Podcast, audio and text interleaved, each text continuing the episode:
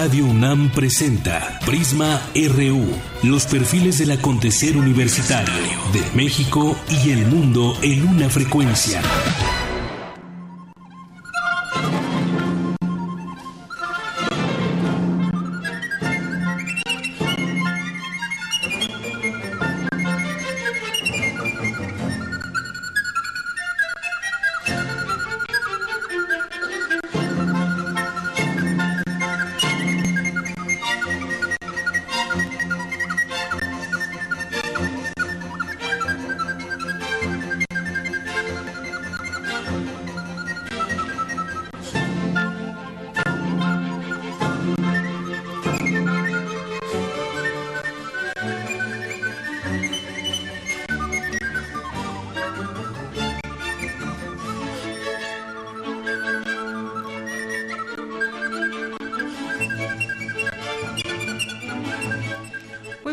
Tardes, auditorio de Prisma RU de Radio UNAM. Eh, les damos la bienvenida para que nos acompañen de aquí a las 3 de la tarde.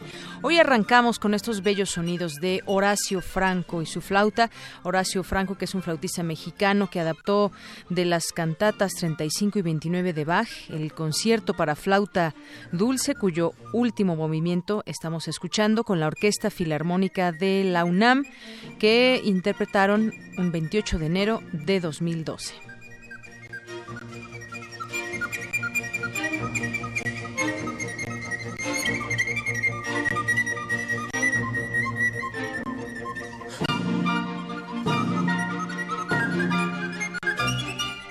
Y lo escuchamos también porque con el apoyo de la UNAM, la participación de Capela Barroca dirigida por Horacio Franco y la visita del Ensamble Europeo de Cornetos, eh, se celebrarán en México los 450 años del nacimiento del compositor más importante del siglo XVII, Claudio Monteverdi, nacido en Cremona, en la zona sur de la región lombarda. Y bueno, pues se ofrecerán estos eh, conciertos. Eh, el flautista y director Horacio Franco, ganador del Premio Crónica 2000, 2016 dijo que eh, Monteverdi fue innovador, sintetizador de la música anterior y futurista. La Capela Barroca de México es un ensamble vocal que fue fundado en 1993 con él, con Horacio Franco, como promotor a partir de una petición del entonces director del Festival Internacional Cervantino, Sergio Vela.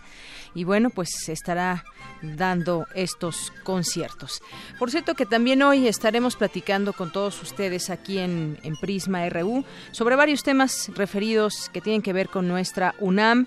Platicaremos también sobre la unión de el líder de la unión de ambulantes y sobre todo pues de la hija de este líder allá en Puebla Mesli Sarabia que fue hace unos días asesinada. Tendremos aquí eh, platicaremos con el hermano de Mesli uno de los hermanos y ver qué sucede con esto porque ya este caso llegó hasta la ONU. Conversaremos con ellos porque al parecer de nueva cuenta eh, activistas que son atacados y no se tienen las investigaciones que deriven quién pudo haber hecho esto. Ellos llevaban un litigio muy, muy, eh, pues muy amplio desde la administración pasada allá en Puebla con Moreno Valle, pero ya lo platicaremos más adelante. Al igual que también estaremos platicando con una estudiante de la Escuela Normal Rural de Panotla de Tlaxcala ah, por las agresiones anormalistas de esta normal rural que está sucediendo con las normales en esta intención que se tiene de bajar, reducir la matrícula. También platicaremos sobre este tema y platicaremos con eh, Javier Villanova más adelante, dramaturgo y director. estará en este espacio y ya tendremos oportunidad de que lo conozcan y saber quién es. También tendremos hoy jueves sección Arriba los de abajo con mis compañeras Cindy Pérez Ramírez y Dulce García. Estaremos en los temas nacionales, internacionales, cultura y un poco más aquí en Prisma RU, pero por lo pronto arrancamos con nuestro resumen informativo. Portada RU. Hoy jueves 6 de julio del año 2017, en nuestra portada universitaria, la UNAM recibirá un reconocimiento del Congreso de la Unión por su labor en la homologación como geoparques mundiales de la comarca minera de Hidalgo y la Mixteca Alta de Oaxaca. La luz azul tiene una longitud de onda que incide en las neuronas del núcleo supraquiasmático, que regula el reloj central ciardiano, explicó Lorena Aguilar del Instituto de Investigaciones Biomédicas. Eh, en el Jardín Botánico de la UNAM se encuentran resguardadas más de 300 de las 945 especies de plantas mexicanas consideradas con algún nivel de riesgo de extinción. Hoy en nuestra portada nacional, Reporteros sin Fronteras alertó al presidente Enrique Peña Nieto de que México se ha convertido en el país más mortífero del mundo para los periodistas, con al menos siete asesinatos en lo que va tan solo este año. En tanto, el presidente llegó a París, Francia, para reunirse con su homólogo Emmanuel Macron. La Procuraduría General de la República abrió una carpeta de investigación contra el cardenal Norberto Rivera por el presunto encubrimiento de 15 sacerdotes pederastas, indicó el ex sacerdote Alberto Atié. La Suprema Corte de Justicia determinó que es procedente que los procesados por varios delitos graves del anterior sistema de justicia puedan solicitar la libertad provisional conforme a legislación vigente desde hace un año. Será en agosto cuando Pemex logre amarrar dos alianzas de suministro de hidrógeno en las refinerías de Madero y Cadereyta, aseguró José Antonio González Anaya, director general de la empresa del Estado. La dirigencia del Partido de la Revolución Democrática prevé invitar a Cuauhtémoc Cárdenas a que participe en la propuesta programática del Frente Amplio Democrático. Por su parte, el expresidente nacional del PAN, Luis Felipe Bravo Mena, afirmó que su partido sí apoyará a un candidato de izquierda. La Ciudad de México tiene un jueves violento. En las últimas horas, un ladrón fue abatido en Miguel Hidalgo, un agente quedó herido tras un asalto en Iztapalapa, un hombre fue ejecutado y le dejaron un mensaje y un párroco fue asesinado. Al menos 334 ejecuciones al estilo del crimen organizado se han registrado en lo que va del año en la Ciudad de México y en municipios conurbados del Estado de México. Una riña entre grupos delincuenciales dejó este jueves cinco muertos y un herido en el penal de Acapulco, confirmó el grupo de coordinación Guerrero. Una balacera anoche en la comunidad de Tinaja de Pastores, en el municipio de Yuriria, Guanajuato, dejó al menos seis muertos.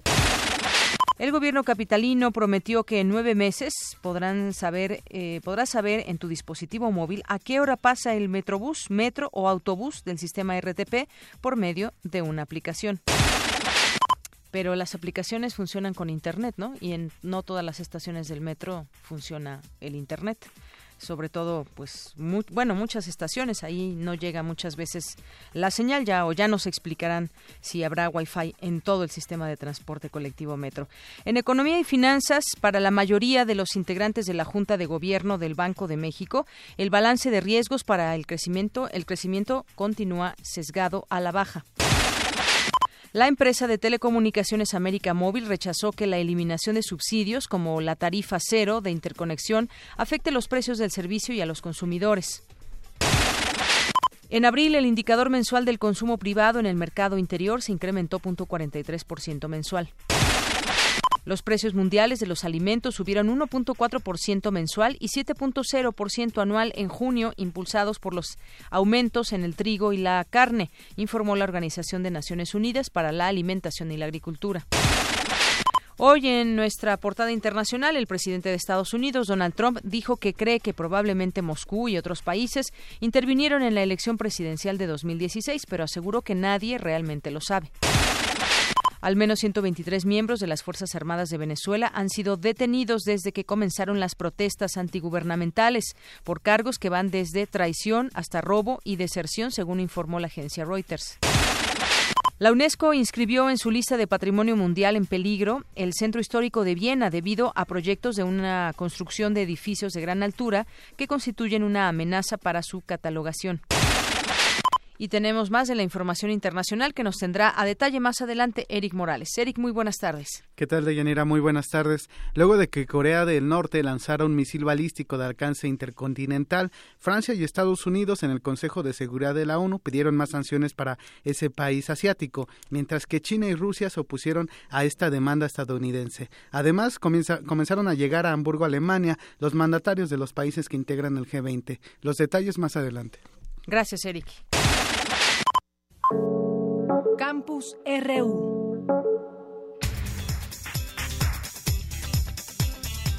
Bien, y me preguntan por aquí en Twitter que no diga conocer cuándo, dónde, a qué hora van a ser los conciertos que dirigirá el flautista Horacio Franco. Bueno, pues van a ser hoy y mañana, hoy jueves, mañana viernes, en el primero en el Anfiteatro Simón Bolívar del Colegio de San Ildefonso a las 8 de la noche.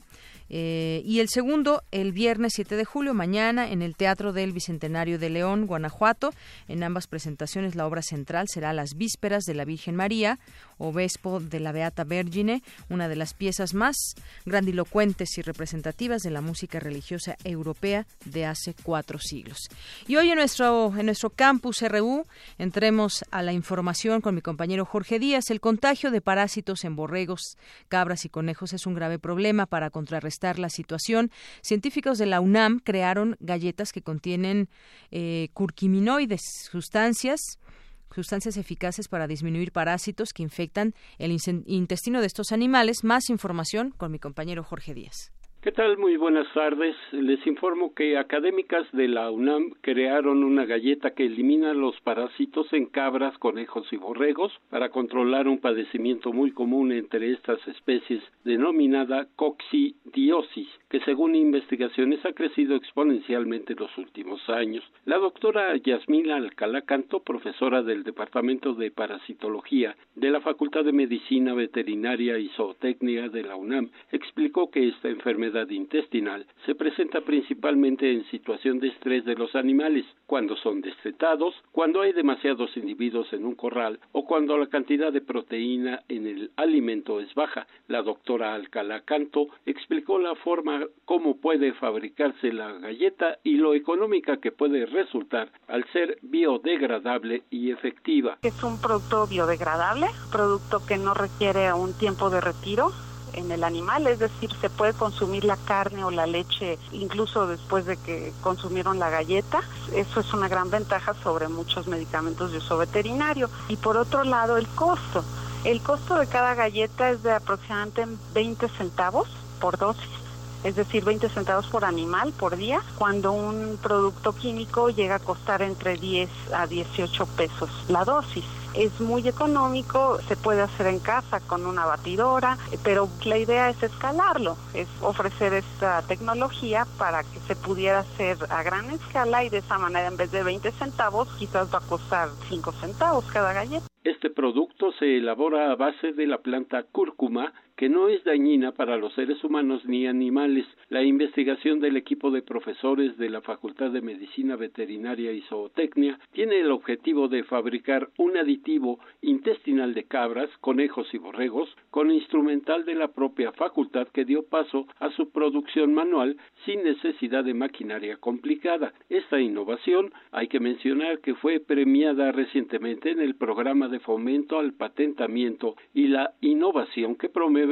la creación de tecnología y la cultura de la propiedad industrial en la UNAM. La doctora Jazmín Alcalacanto mencionó por último que lo que buscan los investigadores universitarios es mostrar a la sociedad que no solo se genera conocimiento de la Universidad Nacional, sino hacer ciencia aplicada que ayude a resolver problemas actuales. El reporte que nosotros tenemos por el momento. Muchas gracias, Jorge Díaz, mi compañero Jorge Díaz, que estará por acá ya la siguiente semana. Vámonos ahora con Dulce García. Existen distintas teorías en torno a la hipnosis. Estas se ubican en dos bloques principales, psicologistas y fisiologistas. Adelante, Dulce. Desde una perspectiva científica, la hipnosis abarca varios fenómenos como la regresión hipnótica y la producción de amnesia e hipermnesia. El estudio de estos ha dado paso a la llamada hipnosis experimental, que matiza o critica los resultados obtenidos en el campo clínico o aplicado. Existen distintas teorías en torno a la hipnosis. Estas se ubican en dos bloques principales, psicologistas y fisiologistas. Las primeras tratan sobre la manipulación de la sugestión como elemento principal del estado hipnótico, la capacidad de relajación, la imaginación, memorización, entre otros factores. Las segundas abordan el efecto de diversos procesos neurofisiológicos como variables que intervienen en la aparición del estado hipnótico.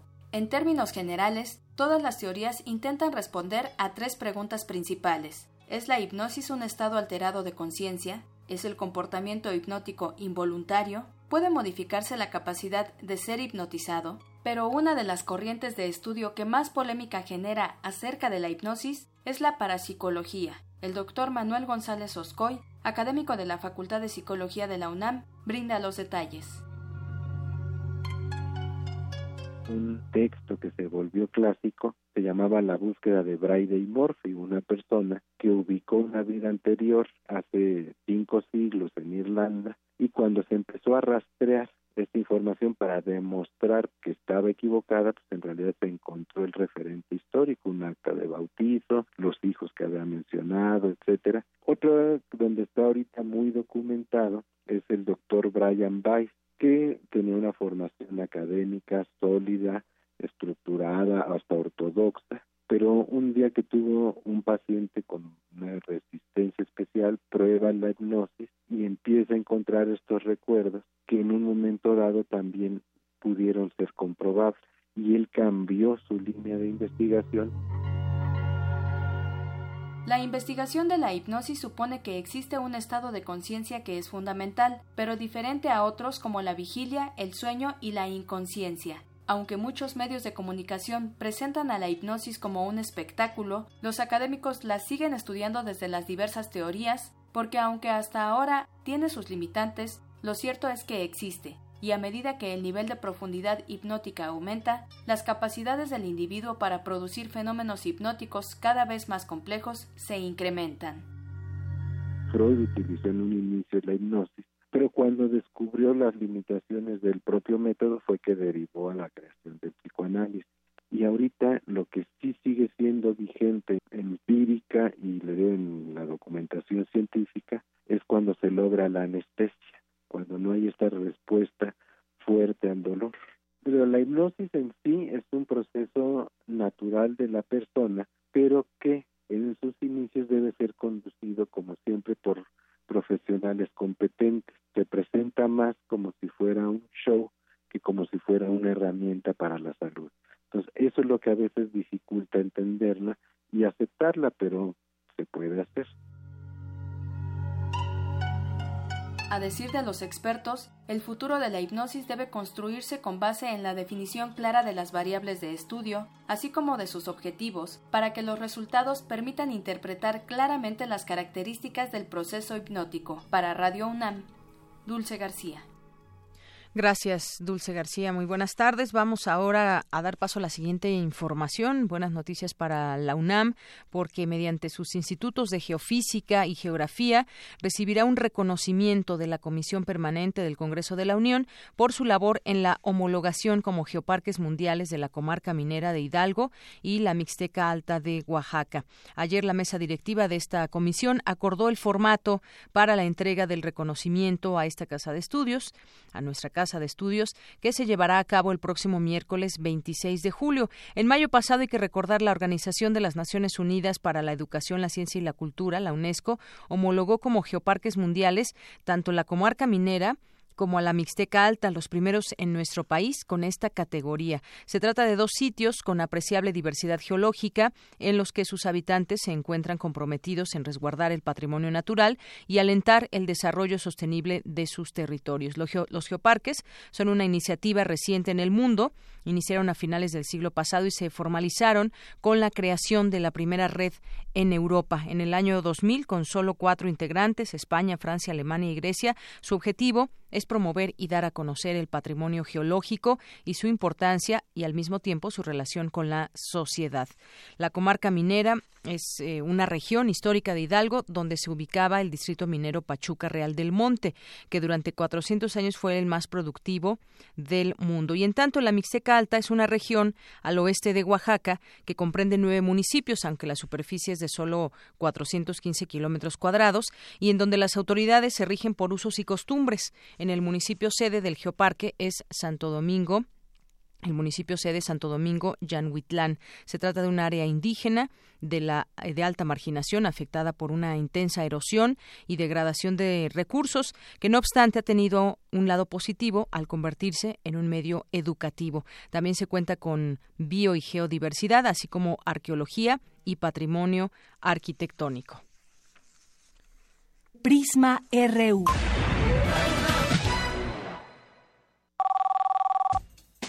Queremos escuchar tu voz.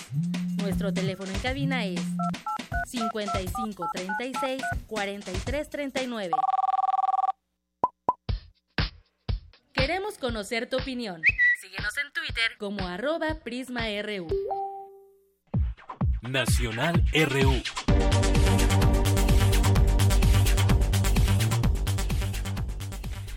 Una con 24 minutos y arrancamos con algunas notas nacionales de este día. Siguen las lluvias, ya no es novedad, pero algunas de las zonas que les podemos decir que estarán siendo afectadas es el oriente y el sur de la capital del país. Estas zonas que han sido afectadas más que en otras ocasiones en esta temporada de lluvias y esto se dará entre las 6 de la tarde, 8 de la noche según las, las previsiones.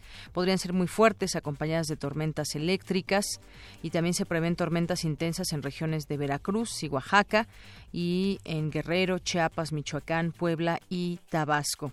En otras informaciones, exfuncionarios y sacerdotes aparecen en, en el mural de la corrupción. ¿Qué es eso del mural de la corrupción? Bueno, pues es amarrado al poste de la corrupción se encuentra un hombre que recuerda al exgobernador de Veracruz, Javier Duarte, ahora con con sus dichos populares y sus formas de expresarse, sus sonrisas. Bueno, pues cuando estamos conociendo un Duarte que quizás no habíamos visto de esta manera en lo que fue su, eh, su gubernatura hace ya pues hace unos meses que terminó el mandato, pero durante años ¿qué se dedicó a hacer? Se dedicó a gobernar, se dedicó a, robar el dinero de los veracruzanos.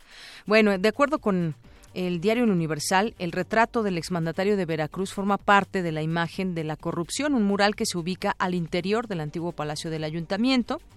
Eh, Ariosto Otero, que es el autor de la obra, dijo que por el momento el mural no se encuentra abierto al público, pero esta obra del artista se puede ver un documento en el que se lee Real Aduana de Veracruz, bajo el escudo continúa, muchas son las leyes en un estado corrompido, tácito. Bueno, pues ahí está este poste de la corrupción que se ha puesto en honor, si lo podríamos decir así, a Javier Duarte. Hablando de la corrupción, pues la corrupción es la que erosiona las instituciones. Ayer hubo una una, eh, una presentación del libro American Dream y ahí estuvieron varios personajes, entre ellos el exrector Juan Ramón de la Fuente. En esta presentación dijo que por ella, por la corrupción, los mexicanos no creemos en las dependencias. Jorge Castañeda, por su parte, advirtió que el sistema anticorrupción es un parche mal pegado que no va a funcionar. Alejandro Páez dijo que la corrupción y la violencia se han convertido en los dos ingredientes de un cóctel para que cualquier guiño antisistema sea apetecible en la sociedad rumbo a un cambio de régimen. Y así fueron algunas de las opiniones en este libro. Si nos da tiempo, más adelante retomamos el tema porque ya en la línea telefónica tengo a Tonatiu Sarabia, quien es hermano de Mesli Sarabia y líder de la Unión de Ambulantes. ¿Qué tal, Tonatiu? Muy buenas tardes. Hola, muy buenas tardes. Te saludo a ti y a todo tu auditorio. Gracias. Eh, eh Tonatiu. Una, una, precisión. El dirigente principal es Rubén Sarabia Sánchez Simitrio, nuestro padre. Tu padre, sí. Y mío. Este, yo soy parte de la defensa jurídica de los presos políticos de la 28 de octubre, hermano de Mesli, y bueno, pues ahora este, estoy apoyando en estos temas.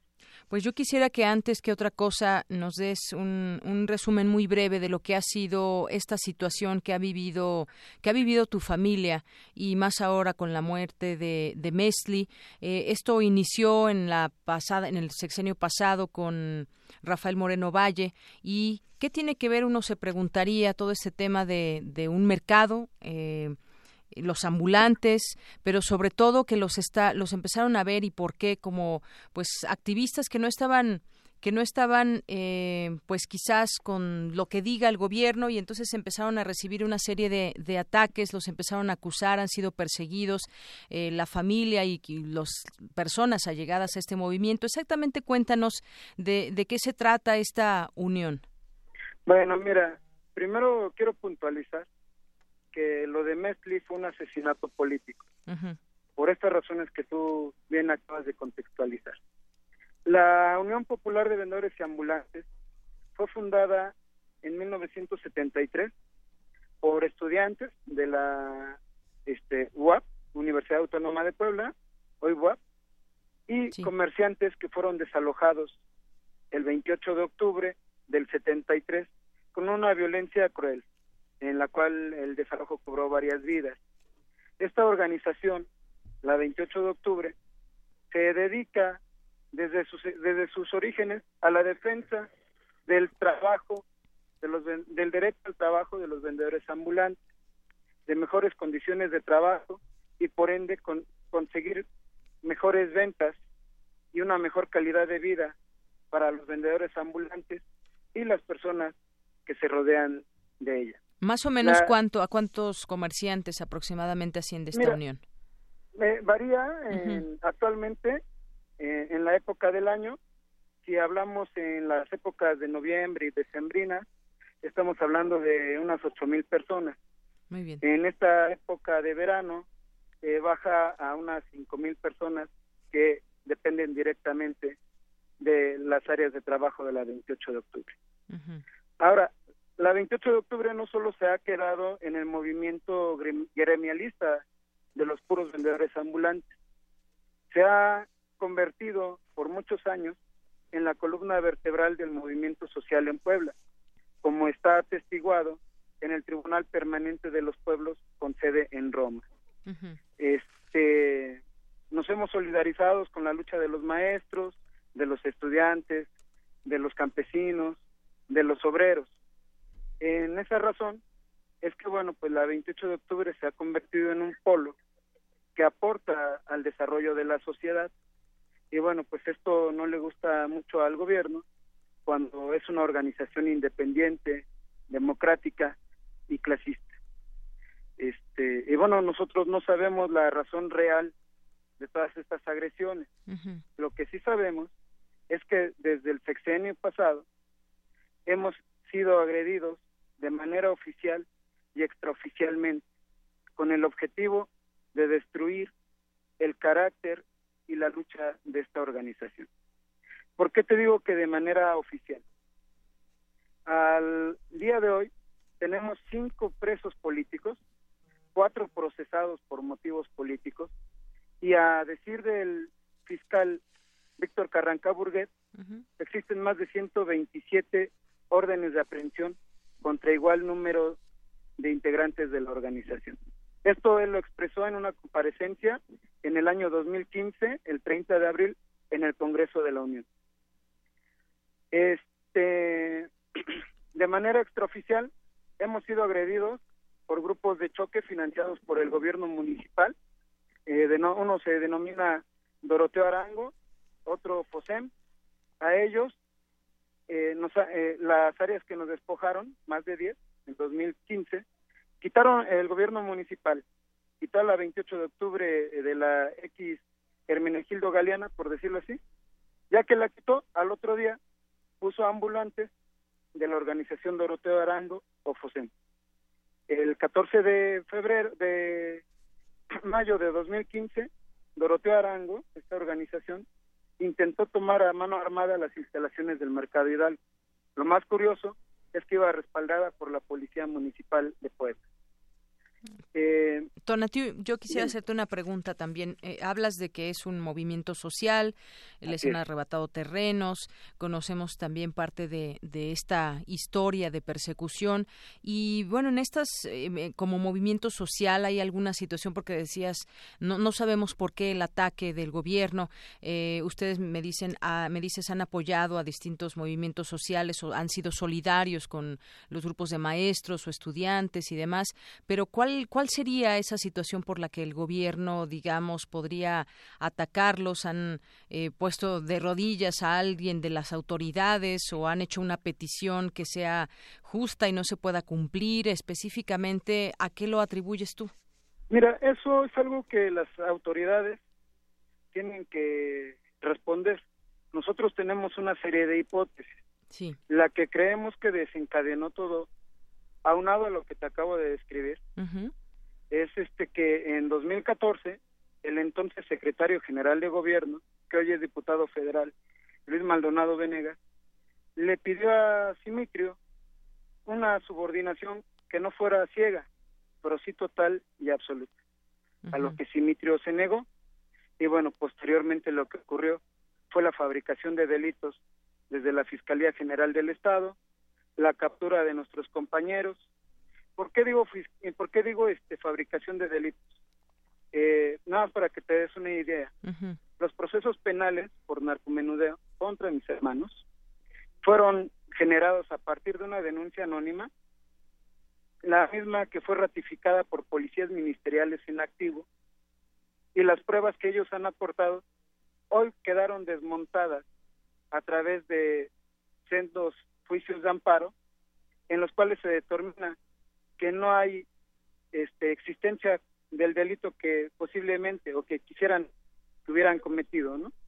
Exacto. Está esta fabricación de delitos por una parte. Ahora el asesinato de Mesli, eh, que incluso, y, quisiera entrar también a este tema, la oficina del alto comisionado de la Organización de las Naciones Unidas, pues ya abrió la posibilidad de atraer las investigaciones sobre el asesinato de Mesli.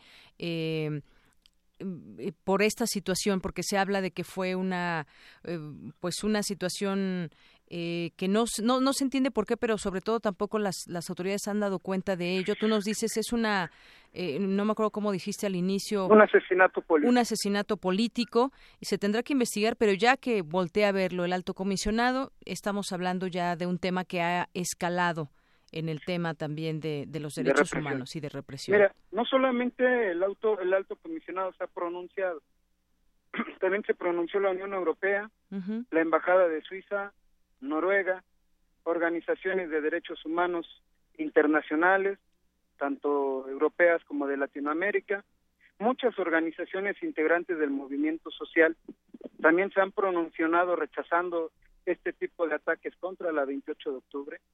Y prueba de ello es el respaldo que nos dieron el pasado lunes. El pasado lunes estuvimos en la Ciudad de México en una marcha caravana en la cual nos entrevistamos con, eh, con la con en la Secretaría de Gobernación con el subsecretario René Juárez Cisneros, nos entrevistamos con el primer visitador de la Comisión Nacional de Derechos Humanos y con la directora de este, de atención a, casos de la oficina del alto comisionado de la ONU. Sí. Este, en el propio lunes encabezamos una marcha donde más de 50 organizaciones se solidarizaron y marcharon conjunto a nosotros, del Ángel de la Independencia a la Secretaría de Gobernación Federal. Así es.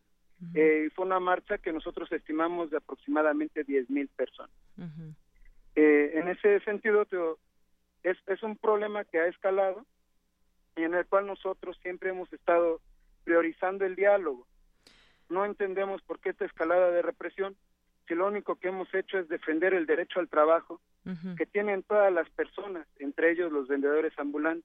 Claro. y solidarizarnos con las luchas justas y democráticas de nuestro pueblo. Tona, tú decías, bueno, esta obviamente puede ser una de las razones que quizás no les guste a algunas personas de las autoridades y lleven a cabo esta represión contra ustedes. ¿Tienen alguna otra de estas hipótesis que me decías por las cuales eh, los estén atacando, porque bueno, ya está, eh, ha despertado no solamente la marcha, sino la situación en sí que se ha dado primero con, con un líder de ambulantes como eh, tu papá y bueno, ahora los hermanos y toda esta fabricación de delitos, esta marcha en la que ahora se unen 50 organizaciones, ¿ha crecido el tema? ¿Tienen alguna otra de las, de las hipótesis o simplemente es por, pues por defender derechos laborales o derechos de, o exigencias que tienen ustedes? No me parecería algo grave de atender por parte de las autoridades, pero esto ya escaló a un nivel de asesinatos, de fabricación de delitos, situaciones que son muy características cuando hay gobiernos represores, en este caso en Puebla. Mira, no solamente es ese tema. Algo que ha ocurrido con la 28 de octubre es que se han ensañado con mi familia, con la familia de Simitri. En mi familia está preso mi hermano, que mi padre, y mis dos hermanos mayores está procesada mi madre, una de mis cuñadas, que es esposa de Siguel Sarabia, de los presos, y ellas dos también tienen amenazas. Es como afectar a la familia, a los allegados de, un líder. Y ahora esto se remata con el asesinato de mi hermana. Imagínate, tres, tres personas presas, dos procesadas con amenazas de muerte y una asesinada por acusaciones entre ellas narcomenudeo, despojo de tierras, me parece que inculparon a tu madre. Ahí es donde yo quiero. A, mi madre y a mi cuñada las procesaron por ataques a las vías de comunicación. Ataques a las vías de comunicación. Por haber encabezado una marcha. Al día de hoy, el Ministerio Público no puede acreditar, acreditar ante el juez penal cuál fue el hecho. Sin embargo, están procesados.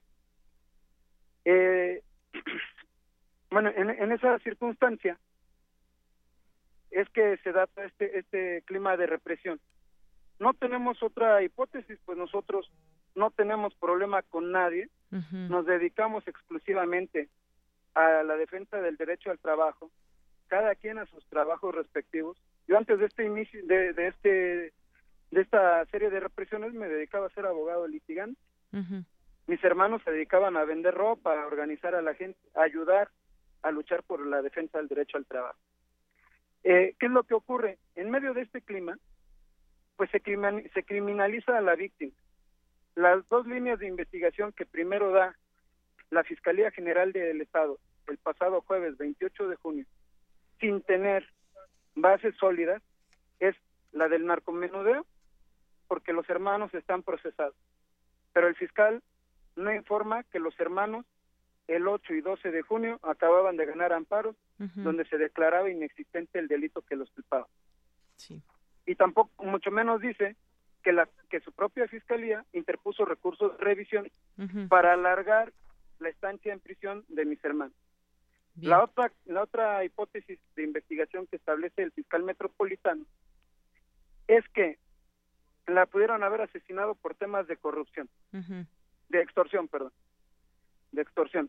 Y se basa en una amenaza anónima que dejaron junto al cuerpo de mi hermano, donde amenazan a mi, a mi papá a, Simitrio, dice textualmente, el siguiente es Simitrio. Eh, esto les pasará a todos los seguidores de Simitrio. Fuera la 28 de octubre, extorsionadores. Palabras más, palabras menos.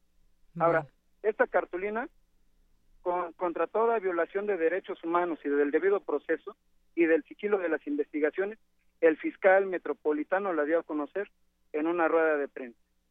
Cuando al fiscal le preguntaron sobre la denuncia que había interpuesto Mesli el año pasado, porque el año pasado ella sufrió una privación ilegal de la libertad y amenazas de muerte por policías ministeriales.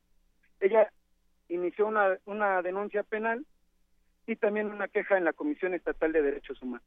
Cuando al fiscal le preguntan por ella, dice, sí existe esa denuncia, nunca dice el estatus de la investigación que debieron haber realizado pero sin embargo condena, se convierte, se, convierte en juez y parte. Si existe esa denuncia por privación de la libertad y por amenazas de muerte, pero nada tiene que ver con su asesinato. Bien, pues Donatiu, me gustaría que podamos seguir de cerca este caso. Me parece que hay un largo camino por recorrer.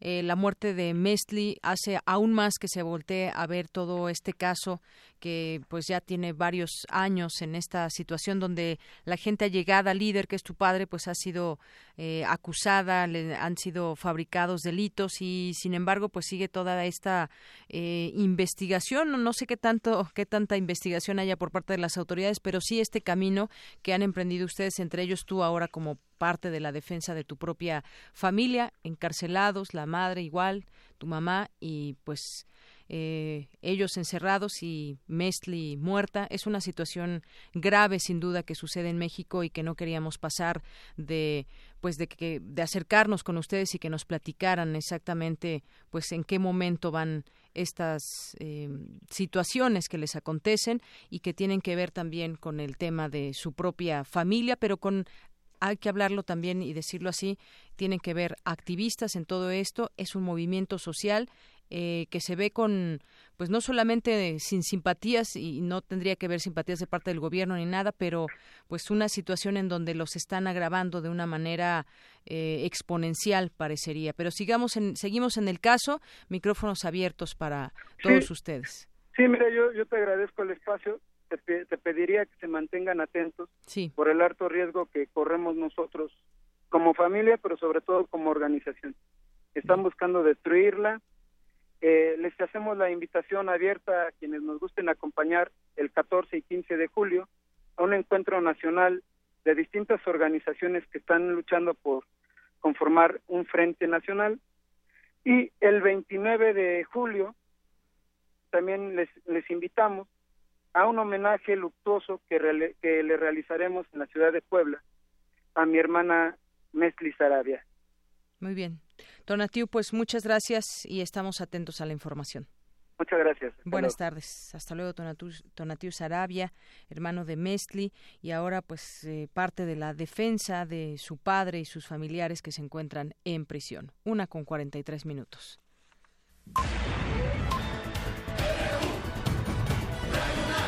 Prisma RU. Para nosotros, tu opinión es muy importante. Síguenos en Facebook como Prisma RU.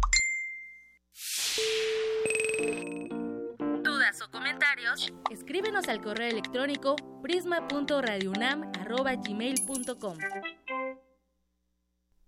Continuamos una de la tarde con 44 minutos. Pasemos ahora a otro tema que tiene que ver con la Escuela Normal Rural de Panotla allá en Tlaxcala, porque la Policía Estatal reprimió estudiantes de esta Escuela Rural Benito Juárez que tenían tomadas las instalaciones de la Unidad de Servicios Educativos de Tlaxcala. En la capital hay cerca de 30 personas heridas, entre ellas una grave. Es lo que se dio a conocer ayer. Tuvimos oportunidad de leer esta información en el diario La Jornada. Los hechos ocurrieron cerca de las 11 de la noche del martes, cerca de 84 alumnas que tomaron las instalaciones y bueno pues eh, exigían que no se disminuya la matrícula de nuevo ingreso entre algunas otras demandas y tenemos justamente en la línea telefónica a una estudiante de esta escuela normal rural de Panotla Tlaxcala y que por razones de seguridad nos pidió que no diéramos a conocer su nombre y nosotros bueno pues obviamente respetamos esta situación. ¿Qué tal? Te saludo con mucho gusto. Muy buenas tardes. Hola, muy buenas tardes. Bueno, pues yo quisiera que nos platiques un poco acerca de esta normal allá en Tlaxcala, específicamente en la comunidad de Panotla. Eh, ¿Les quieren reducir la matrícula? ¿Eso es lo que está sucediendo? Platícanos un poco el contexto de su, de su problema, de su reclamo.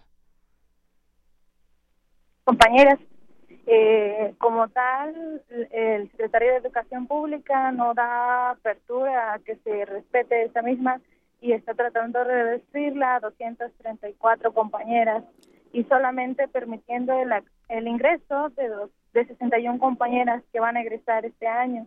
¿A cuánto asciende actualmente la matrícula?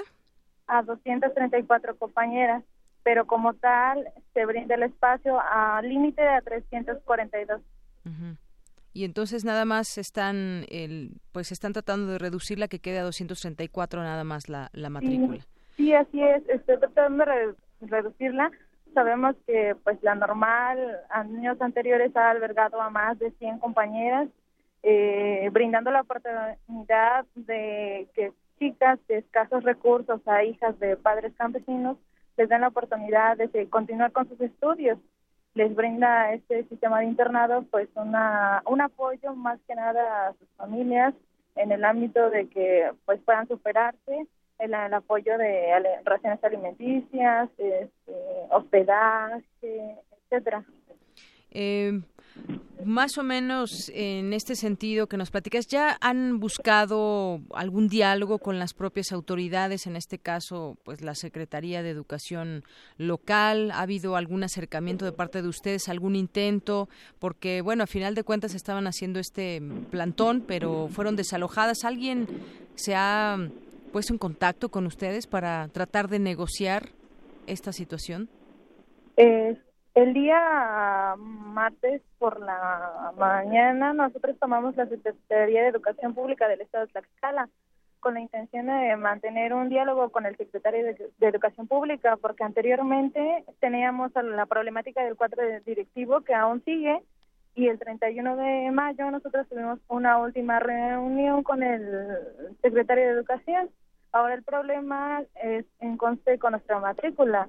Nosotros no tenemos ninguna respuesta, el secretario de Educación no daba una apertura a tener un diálogo con él, a llegar a algo, a una mesa de negociación, a ver qué posibilidad había que chicas estuvieran o formaran parte de la escuela normal no se daba ningún tipo de apertura, eh, no sabemos si se negaba al diálogo con nosotras, se tiene todavía la problemática de nuestro cuadro directivo que no se ha resuelto y ahorita con respecto a nuestra matrícula tampoco teníamos ningún tipo de respuesta. Eh, pues más que nada la directora de educación terminal, que es la que se encarga de dirigir las cuatro normales del Estado, no da apertura, incluso las normales del Estado tienen una matrícula de 60 compañeras y nuestra matrícula redujo a 61.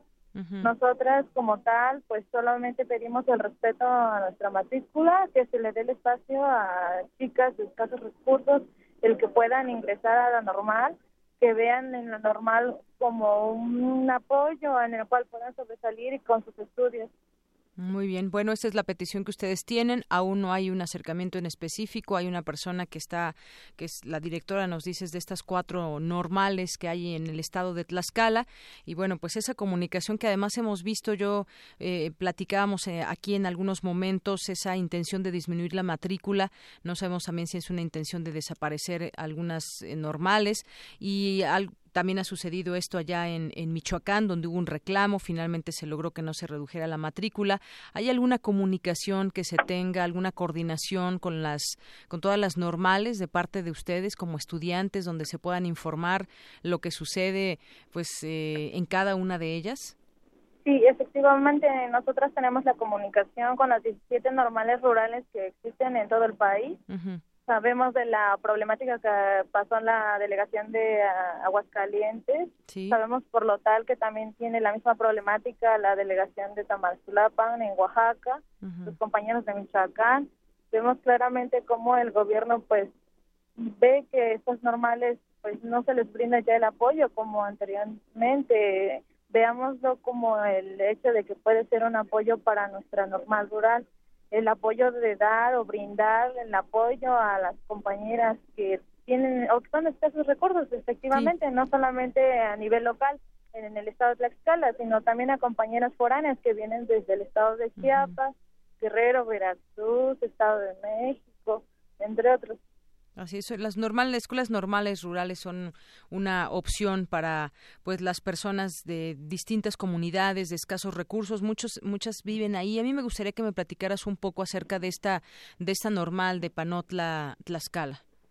Eh, pues sí, la normal consta de una licenciatura de educación primaria, son ocho semestres, son ocho semestres que en las cuales este, se dividen por por semestres, yo lo mencionaba, este, durante estas este tiempo nosotros realizamos pues prácticas de jornadas de observación, nos insertamos en el ámbito escolar, vamos a las comunidades más este, más alejadas del estado de Tlaxcala brindando la educación. Obviamente nosotros como maestras, como futuras docentes, nos, nos adentramos a todo este tipo de área, pero también nosotras estamos en apoyo y en estricto apoyo con las compañeras aspirantes más que nada que vienen diferentes lugares, porque estas compañeras pues prácticamente son de escasos recursos y nos mencionan la necesidad, el hecho de que puedan ingresar a esta normal. Se cuenta con el... Uy, ahí se nos está perdiendo la comunicación. ¿Me escuchas? Bueno, creo que ya no me escucha, pero bueno, nos estaba diciendo, yo le preguntaba sobre este tema de cómo es eh, esta escuela normal rural es decir, cómo, pues cómo se vive ahí dentro, cuáles son las condiciones en las que en las que están. Y sí efectivamente cuando llegan a cierto semestre nos decía son ocho en total pues entre algunas otras cosas las prácticas que hacen es ir a algunas comunidades y, e ir llevando pues el, la educación alfabetización a distintas zonas donde pues es, es difícil el acceso a las escuelas. Muchas veces también para adultos esta escuela. Pero bueno parte lo más importante nos lo, nos lo dijo está todavía en una moneda en el aire el tema de la matrícula al parecer pues después de este desalojo no ha habido algún acercamiento, pero bueno, la señal es, es difícil, ella está justamente en Panotla, Tlaxcala, nos había advertido de la difícil de pronto comunicación que puede haber con la señal. Bueno, pues ella fue una estudiante de la Escuela Normal Rural de Panotla en Tlaxcala. Prisma RU. Para nosotros, tu opinión es muy importante. Síguenos en Facebook como Prisma RU. Arte y cultura.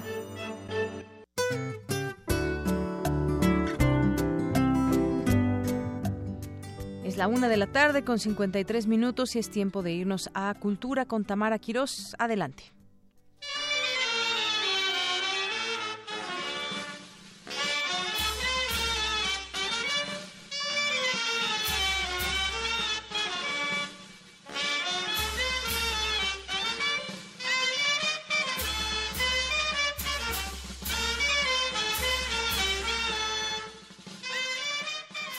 Te saludo con mucho gusto y con este ritmo del huipilito comenzamos nuestra sección de cultura. Oaxaca es un estado de la República Mexicana que nos muestra eh, mucha belleza y esta tarde para hablarnos de una de las partes culturales de ese bello estado nos acompaña el pintor Alejandro Herrera. Alejandro, bienvenido. Gracias, gracias. Originario también de Oaxaca.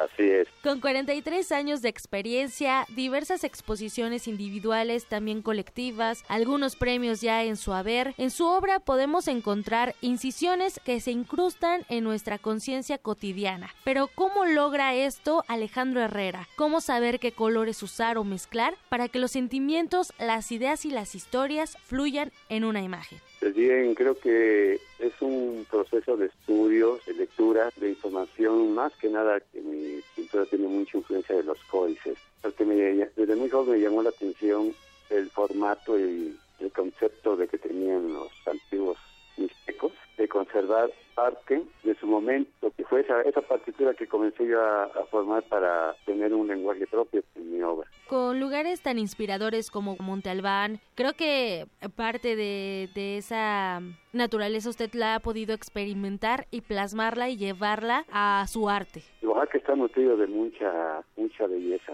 mucho misticismo, mucha magia yo afortunadamente crecí en el mercado de ahí del centro de la ciudad. Creo que todos esos colores que de transmiten mis obras son parte de esa vivencia de niño, de los puestos, de las frutas, los manjares que en ese momento ofrecían los mercaderes a los clientes. Esa cualidad de mi trabajo, de mis colores, son a base también de pigmentos naturales para darle cierto matiz especial, ¿no? Como hacía Tamayo, como hacía Rodolfo Nieto, he buscado una característica muy especial en los colores. Parte de su trabajo está inspirado en estos maestros que también son oaxaqueños, Tamayo y Rodolfo Nieto, pero ¿cuál ha influenciado más en usted y por qué? Esos grandes maestros que en su momento hicieron un zoom en, el, arte, proponiendo una cosa muy, muy concreta, muy abstracta, pero con unas bases muy sólidas. Quiero que también yo trato de expresar en, mis, en mis obras, dando pauta a lo que estamos viendo en el momento pero con bases de mis, antepasados. Alejandro, además de esta parte eh, de la opinión, digamos, subjetiva de ciertas personas que se dedican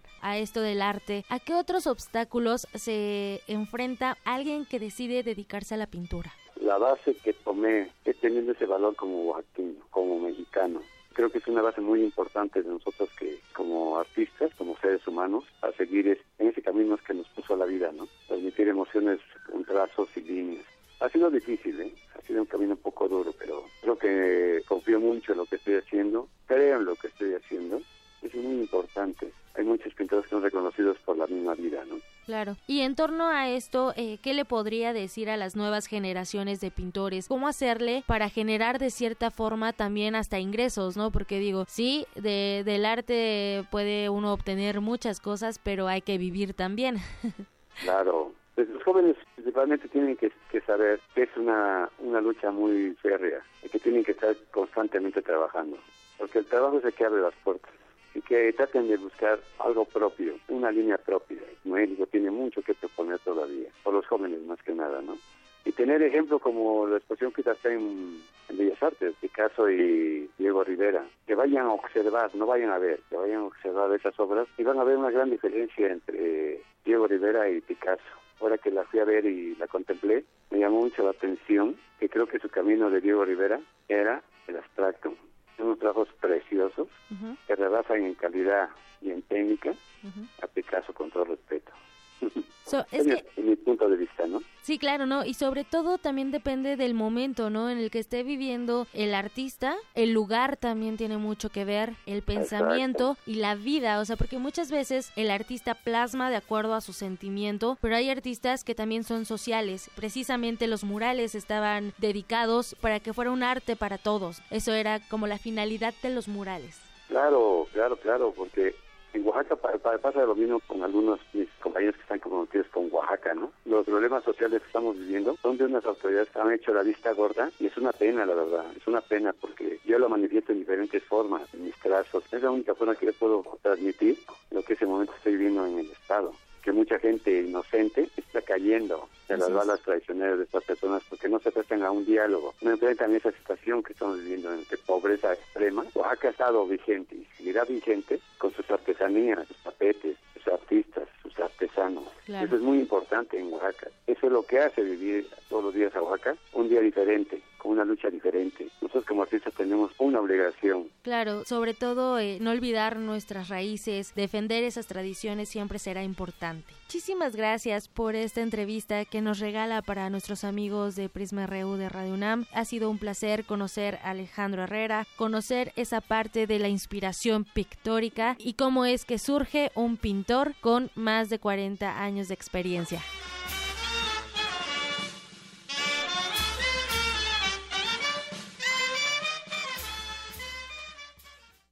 Prisma RU. Un programa con visión universitaria para el mundo.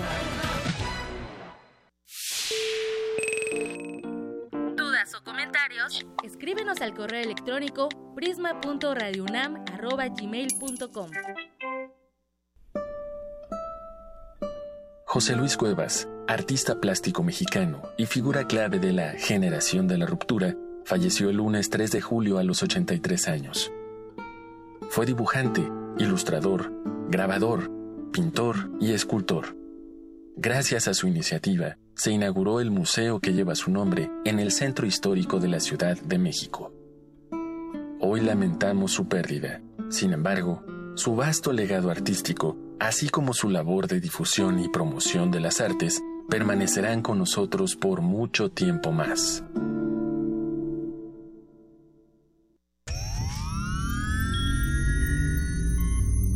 Hemos visto historias que definen la identidad de una época. Sentimos los trailers, la fila de las palomitas, los créditos y el número de los asientos. Nos gusta el cine. Todo el cine y queremos platicar, debatir y discutir sobre él. De Retinas. Un horizonte sonoro para vivir el cine. Martes. 21 horas. Por el 96.1 de FM.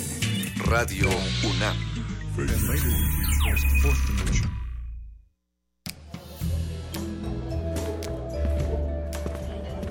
Qué raro. Estoy seguro de que apagué la tele antes de irme. ¡Sorpresa! ¿Qué no era esta la casa de Susie? Cuando no actualizas tu domicilio ni corriges tus datos personales, las cosas no salen como esperas. No lo dejes para el último. Actualiza o corrige tus datos y participa. Instituto Nacional Electoral, INE. Cada ser humano debe ser igual ante la ley y para esto es necesario estar conscientes de nuestras diferencias. Asiste al segundo encuentro 2017 del Seminario Permanente sobre Discapacidad con el ciclo Los Sonidos del Universo, Ciencias sin Barreras. 2 de agosto, Museo Universo, de las 9.30 a las 14 horas. Registro en línea www.pudh.unam.mx, diagonal discapacidad. La igualdad no niega nuestra individualidad. Invita al Programa Universitario de Derechos Humanos de la UNAM. La fiesta terminó, pero la celebración continúa. Revive la experiencia del maratón Los 80 años de Radio UNAM con la retransmisión del programa en Alas de la Trova Yucateca. Jueves 6 de julio, 15.30 horas y sábado 22 de julio, 17 horas por el 96.1 de FM. Folclor musical y poesía tradicional que vuela de regreso para seguir festejando. Radio UNAM, experiencia sonora.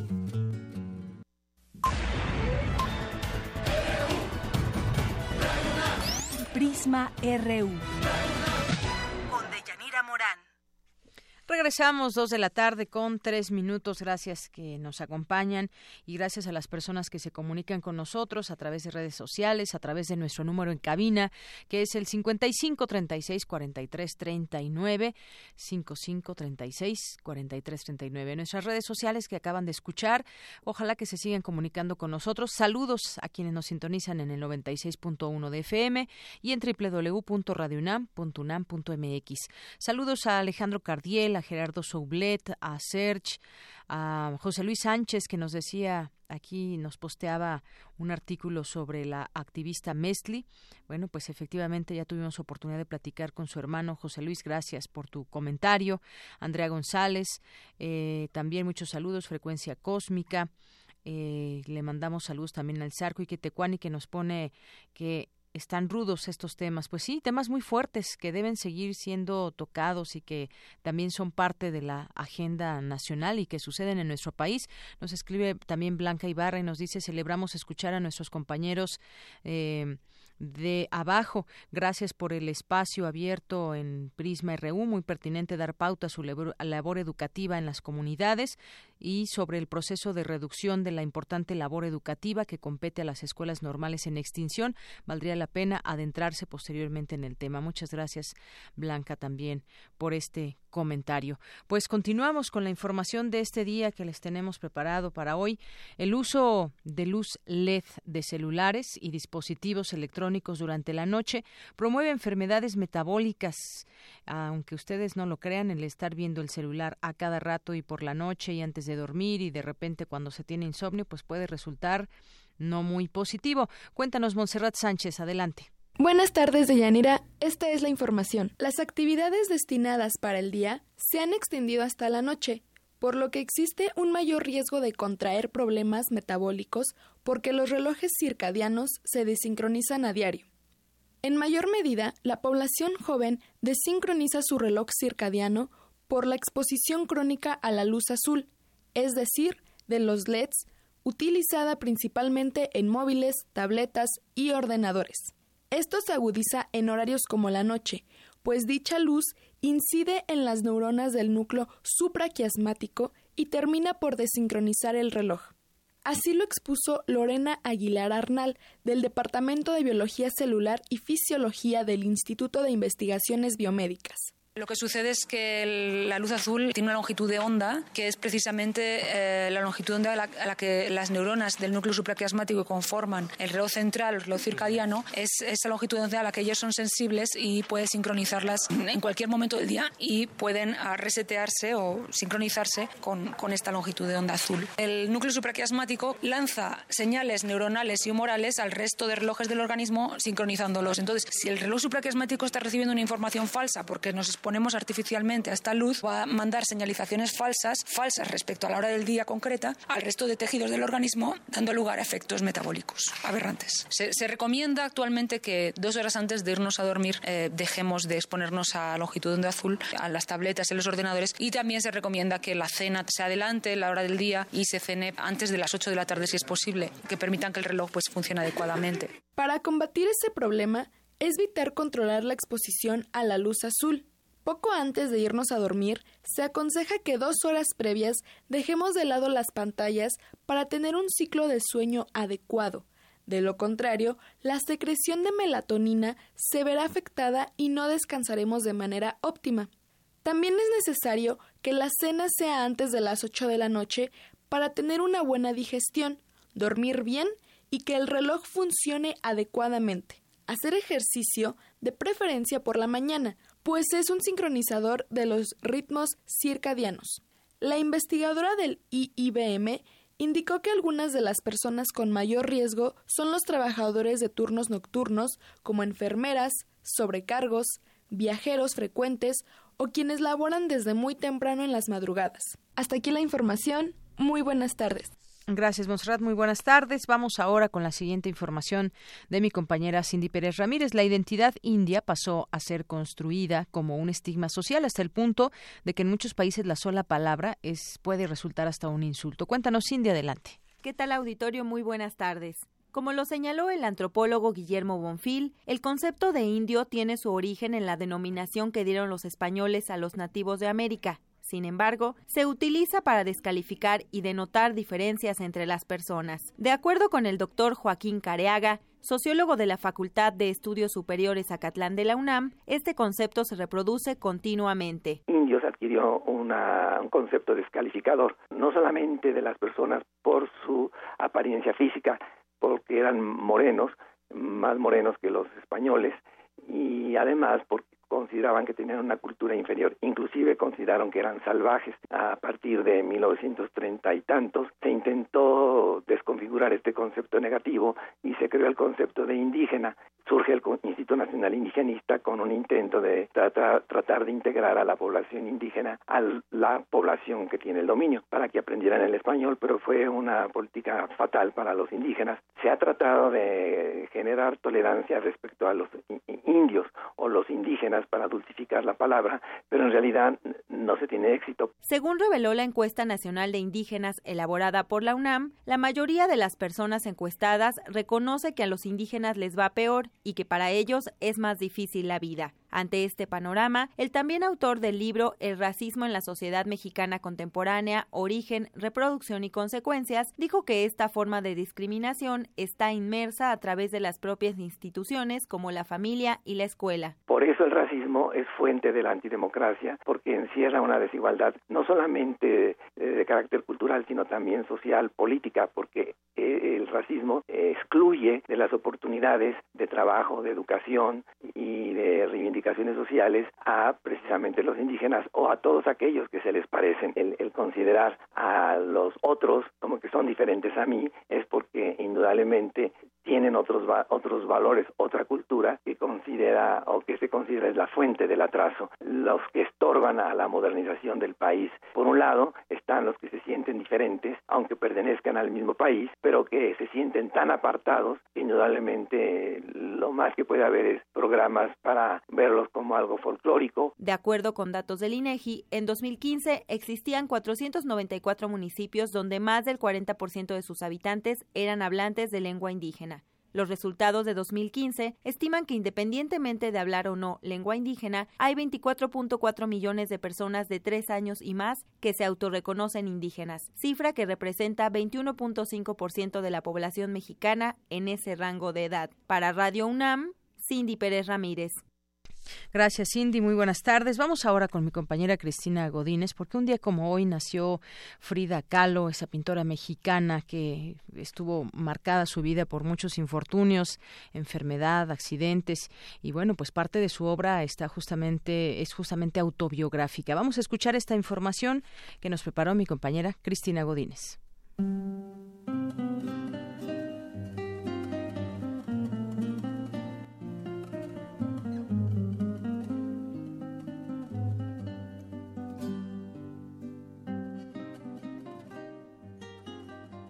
Hace 110 años, en Coyoacán, llegó al mundo Magdalena Carmen Frida Kahlo Calderón, conocida mundialmente como Frida Kahlo. Fue la tercera de cuatro hijas del húngaro-alemán Guillermo Kahlo y de la oaxaqueña Matilde Calderón. De salud frágil, a los seis años le dio poliomielitis y 12 años después el tranvía en el que viajaba tuvo un percance con un autobús y ella quedó muy mal herida. Por el reposo que tuvo que guardar y para pasar el rato fue que empezó a pintar.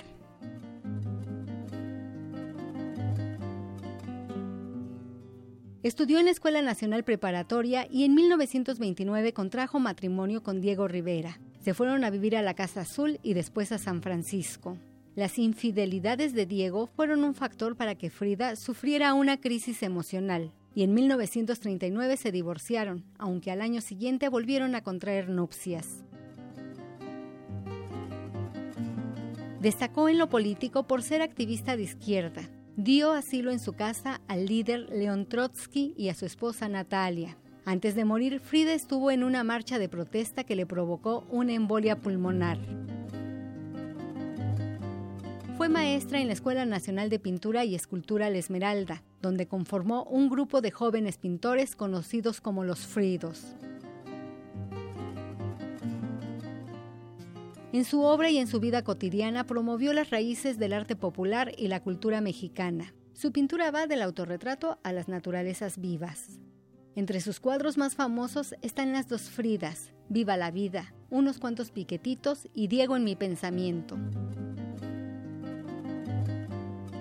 En vida expuso en Nueva York, Estados Unidos, en la Galería de Lola Álvarez Bravo, en México y en París, Francia.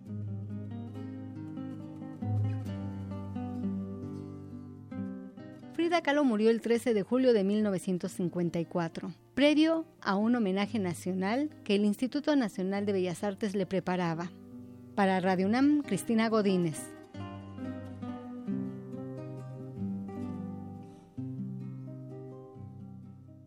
Prisma RU. Queremos conocer tu opinión. Síguenos en Twitter como arroba PrismaRU.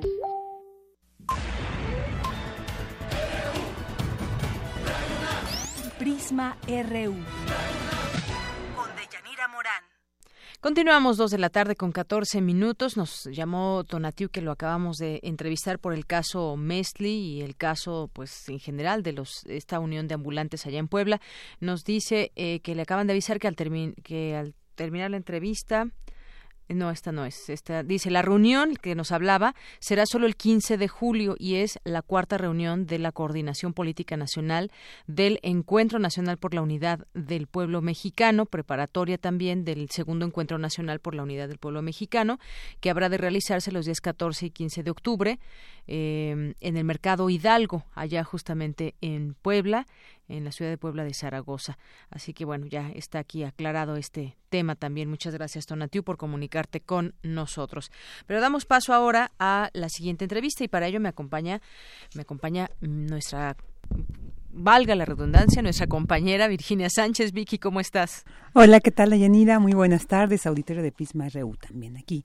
Bueno, pues déjenme les platico eh, sobre Javier Villanova. Él es un prolífico y joven dramaturgo mexicano que en el 2010 recibió el Premio Nacional de Dramaturgia Emilio Carballido 2010. Fue también becario de la Fundación para las Letras Mexicanas en Dramaturgia 2009-2010 y también becario en las residencias artísticas Fonca Lark 2011 en Nueva York. Ha dirigido una docena de montajes en diversos foros como La Gruta, en el CNA, en Bellas Artes, el Teatro Helénico, entre otros, y ha participado en importantes festivales de nuestro país. Desde hace 10 años ha sido director de la compañía Oscura y Verde Realidad. Y bueno, tanto talento y trabajo que enmarca el trabajo de Villanova lo ha llevado a representar a México en los 50 años del International Writers Program de la Universidad de Iowa, Estados Unidos, que se celebra este año. Esta residencia, te comento de Yanira y Auditorio, es de las más importantes a nivel mundial. Por ejemplo, en ella estuvieron autores como los premios Nobel Gabriel García Márquez, colombiano, Mo Yan, de China, y Pamuk, de Turquía. Y para la residencia de este año aplicaron 81 solicitudes de 51 países, de las que se eligieron a 19 autores, entre ellos solo un mexicano, Javier Villanova, que tenemos en la línea. Muy buenas tardes, Javier, ¿cómo te va? Hola, ¿qué tal? Muy buenas tardes, muy bien, muy contento de estar contigo y con tu auditorio. Sí, nosotros también pues muy contentos de tenerte para platicar. Pues, ¿qué representa para ti el representar a México en esta eh, importancia residencia?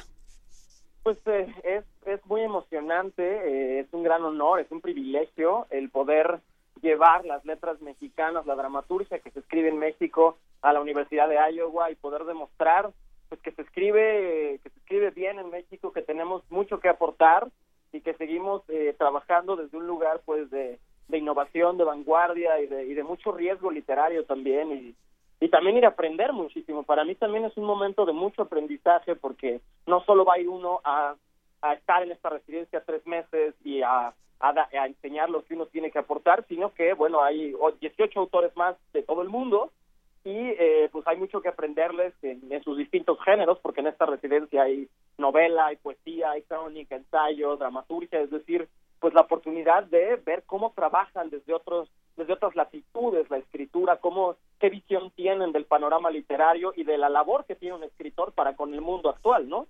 Claro. Oye, ¿y cómo es la dinámica de esta residencia? Cuéntanos, compártenos más detalles. Ustedes llegan y cómo es, se dan talleres, pláticas, ¿cómo cómo sucede esto? Pues mira, nos, justo el día de ayer nos enviaban toda la toda la dinámica por correo de todo lo que vamos a estar muy ocupados haciendo. Son eh, tres meses, del 19 de agosto al 7 de noviembre, y en estos tres van a tener, eh, bueno, vamos a dar clases a alumnos graduados de la universidad y undergraduates, o sea, alumnos que todavía están cursando tanto licenciatura como maestría de literatura en la Universidad de Iowa. Entonces nos va a tocar impartirles clases de cómo trabajamos, desde dónde escribimos, cuál es nuestra estética, nuestra poética, también de nos, nos toca grabar, vamos a tener que grabar, bueno, no tener que, no nos invitan a grabar una clase como una masterclass para eh, escritores de todo el mundo que quizá no tienen las posibilidades económicas o la manera de acceder a una universidad de prestigio, pero en la Universidad de Iowa tiene este programa donde graba estas, estas masterclasses con autores de renombre o autores importantes y se las envía o las pone en línea para que puedan acceder a esto. La, este tipo de escritores que quizá no tienen los recursos y nosotros vamos a ser de los que grabemos este tipo de clases. Eh, hay un vínculo con el Departamento de Danza y de Teatro de la Universidad de Iowa que van a hacer lecturas dramatizadas y representaciones dancísticas de nuestros textos, bueno, de los que somos poesía o dramaturgia.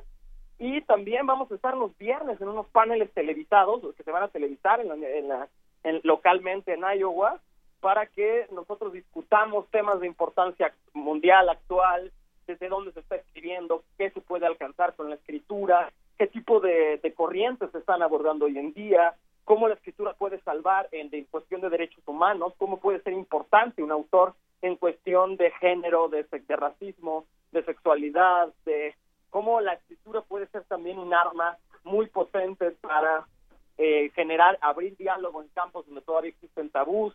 Es decir, vamos a estar eh, discutiendo estos tópicos tan importantes con los otros 18 autores, se va a televisar, y nos van a, claro que tendremos también oportunidad durante los tres meses de escribir nuestros propios proyectos, ellos nos dan todas las facilidades y entrada a la biblioteca de Iowa y a la universidad y a tomar clases si nosotros queremos, tomar clases en la Universidad de Iowa, algunos cursos pues que están ahí de maestría y de licenciatura de corrientes literarias estadounidenses, de realismo norteamericano, o sea, los cursos que nos puedan interesar tomar, o sea que también va a ser un gran aprendizaje.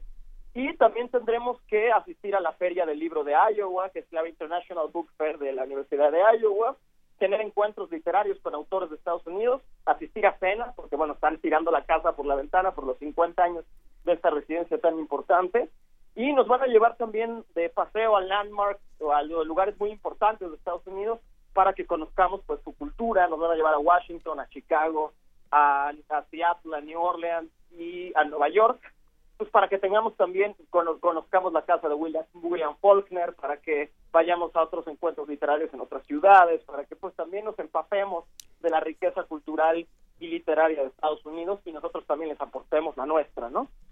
Oye, pues muy interesante, vas a estar muy activo y pues muy enriquecedor, ¿no? Esta, esta estancia. Y me llama la atención, eres muy joven, Javier, 31 años tienes. 30. 30, fíjate.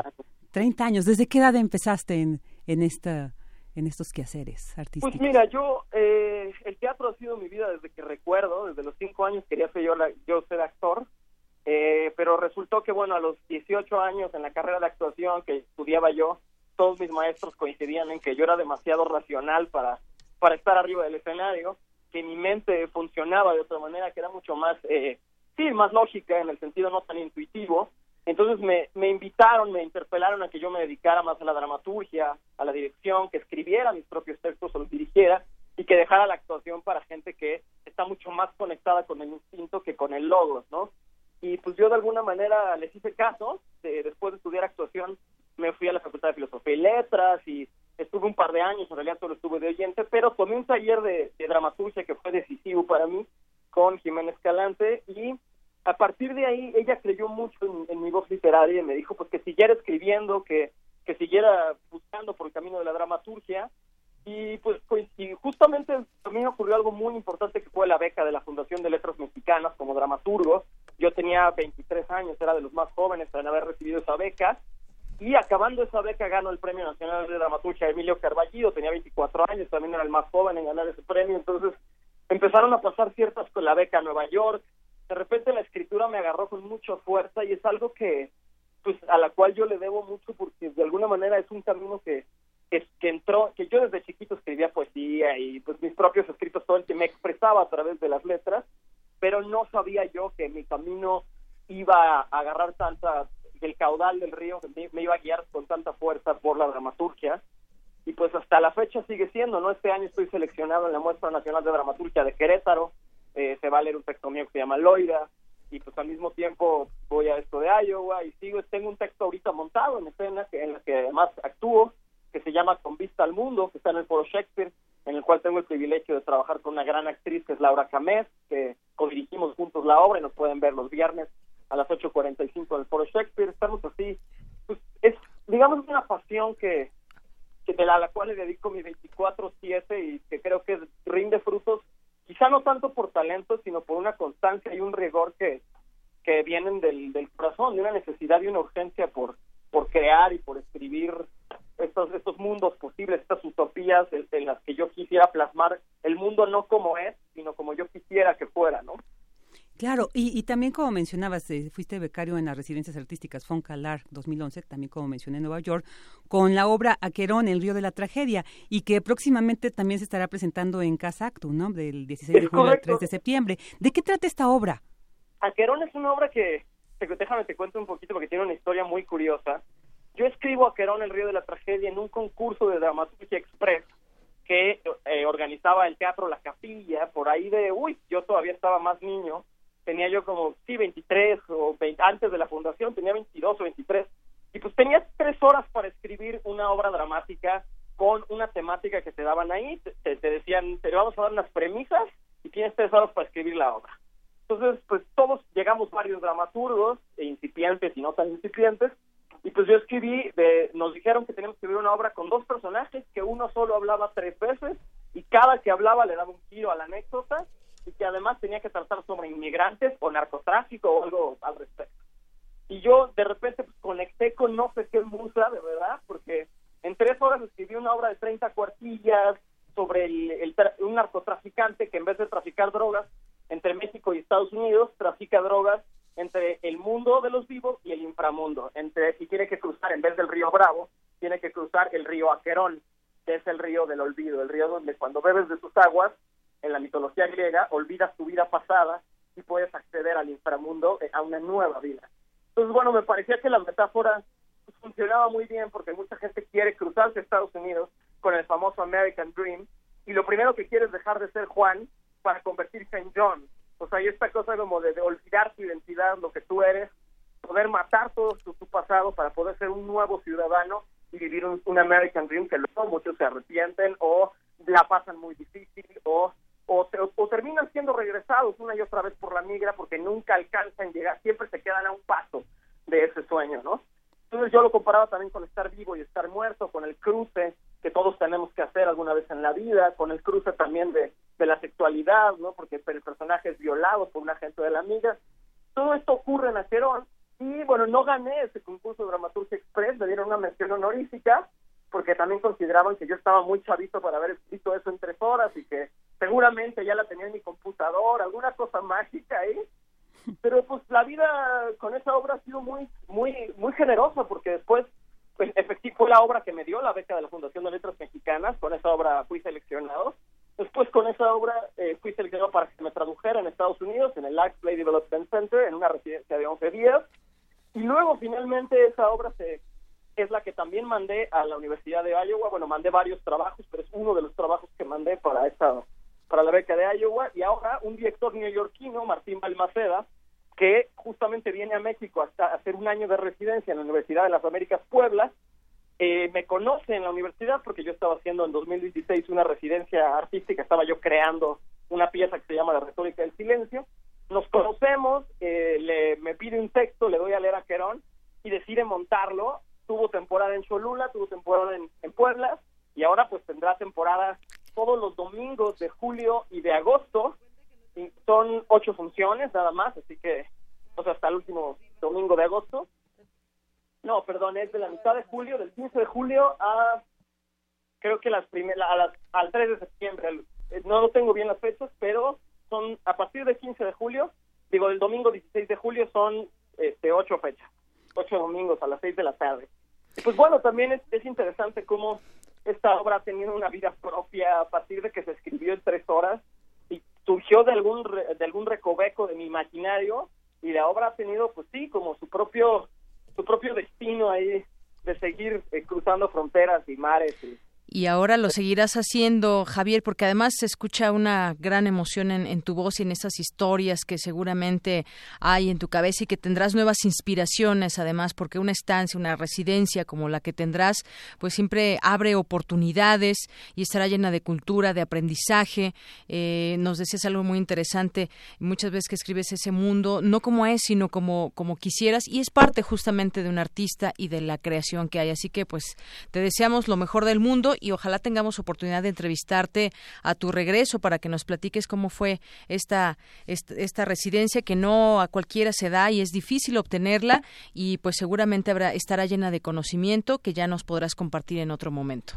Seguramente y pues muchas gracias por el espacio, por por brindarme esta posibilidad de, de, contarles un poco de qué se trata la residencia de Iowa y también, pues como siempre, de que abran estos espacios a los artistas, a la cultura, porque creo que estas son lo decía yo mucho en otra entrevista que me hicieron, estas son las notas que hay que dar en nuestro país. Quizá a veces estamos muy concentrados en cómo le está yendo a la selección o, o si no logramos traernos el triunfo de Rusia o que del Mundial de Rusia. Yo digo, pues sí es importante, ¿no? Si no, no por demeritar el fútbol o cualquier otra, pero creo que México tiene una de sus grandes potencias eh, que tiene México es, es cultural. México es una gran potencia cultural que es que todos los años exporta teatro, exporta a danza, exporta escritores y que es muy reconocida a nivel mundial como una potencia cultural y que qué bueno que se den este, que sí se den estas noticias y que pues se den estas noticias para enaltecer a nuestro país. Claro, y tú eres un gran ejemplo de ello. Y bueno, invitamos nuevamente a nuestro público para que vaya a ver la obra con vista al mundo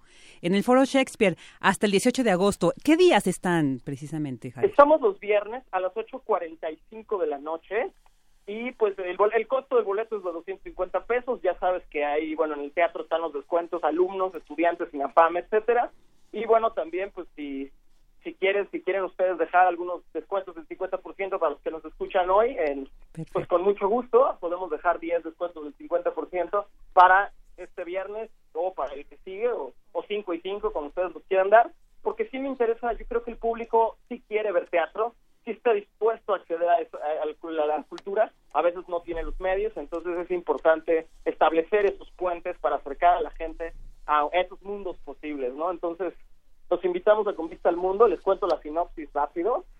Es un matemático y una ex evangelista que después de haber cometido un acto de suicidio eh, junto, asistidos, se despiertan y no saben si están vivos, muertos, en el limbo, dónde están, cuándo están, se detuvo el tiempo y además perdieron las llaves del coche que los que los llevaría de vuelta a casa y pues justamente también tiene es una obra bolista existencialista de que a veces uno todo el tiempo está buscando las llaves que abran un coche y cuando encuentras esas llaves ya no encuentras el coche. Pues es como es esa eterna búsqueda por alcanzar un ideal no y por alcanzar ser entendido ser comprendido del amor. Entonces encajar es, es una obra entrañable. Y pues los invito viernes 8.45 por Shakespeare con vista al mundo. Y a el río de la tragedia, los domingos en Casa Actum a partir del 16, domingo 16 de julio a las 6 de la tarde y pues cualquiera de las dos opciones les aseguro que que van a viajar, que van a soñar, reír y llorar un poco de todo. Seguramente la vamos a pasar muy bien. Y bueno, ahí está el 50% de descuento que nos regala Javier. Muchísimas gracias por la entrevista y bueno, que te vaya muy bien y ya queda el compromiso de que nos cuentes después cómo te fue en esta residencia. Claro, gracias. Yo regreso el 7 de noviembre y cuando ustedes gusten contactarme, yo estaré aquí con mucho gusto para responder todas sus preguntas y platicar con ustedes y su auditorio. Muchas gracias y muy buen viaje. Gracias, hasta luego. Hasta luego, buenas tardes. Buenas tardes.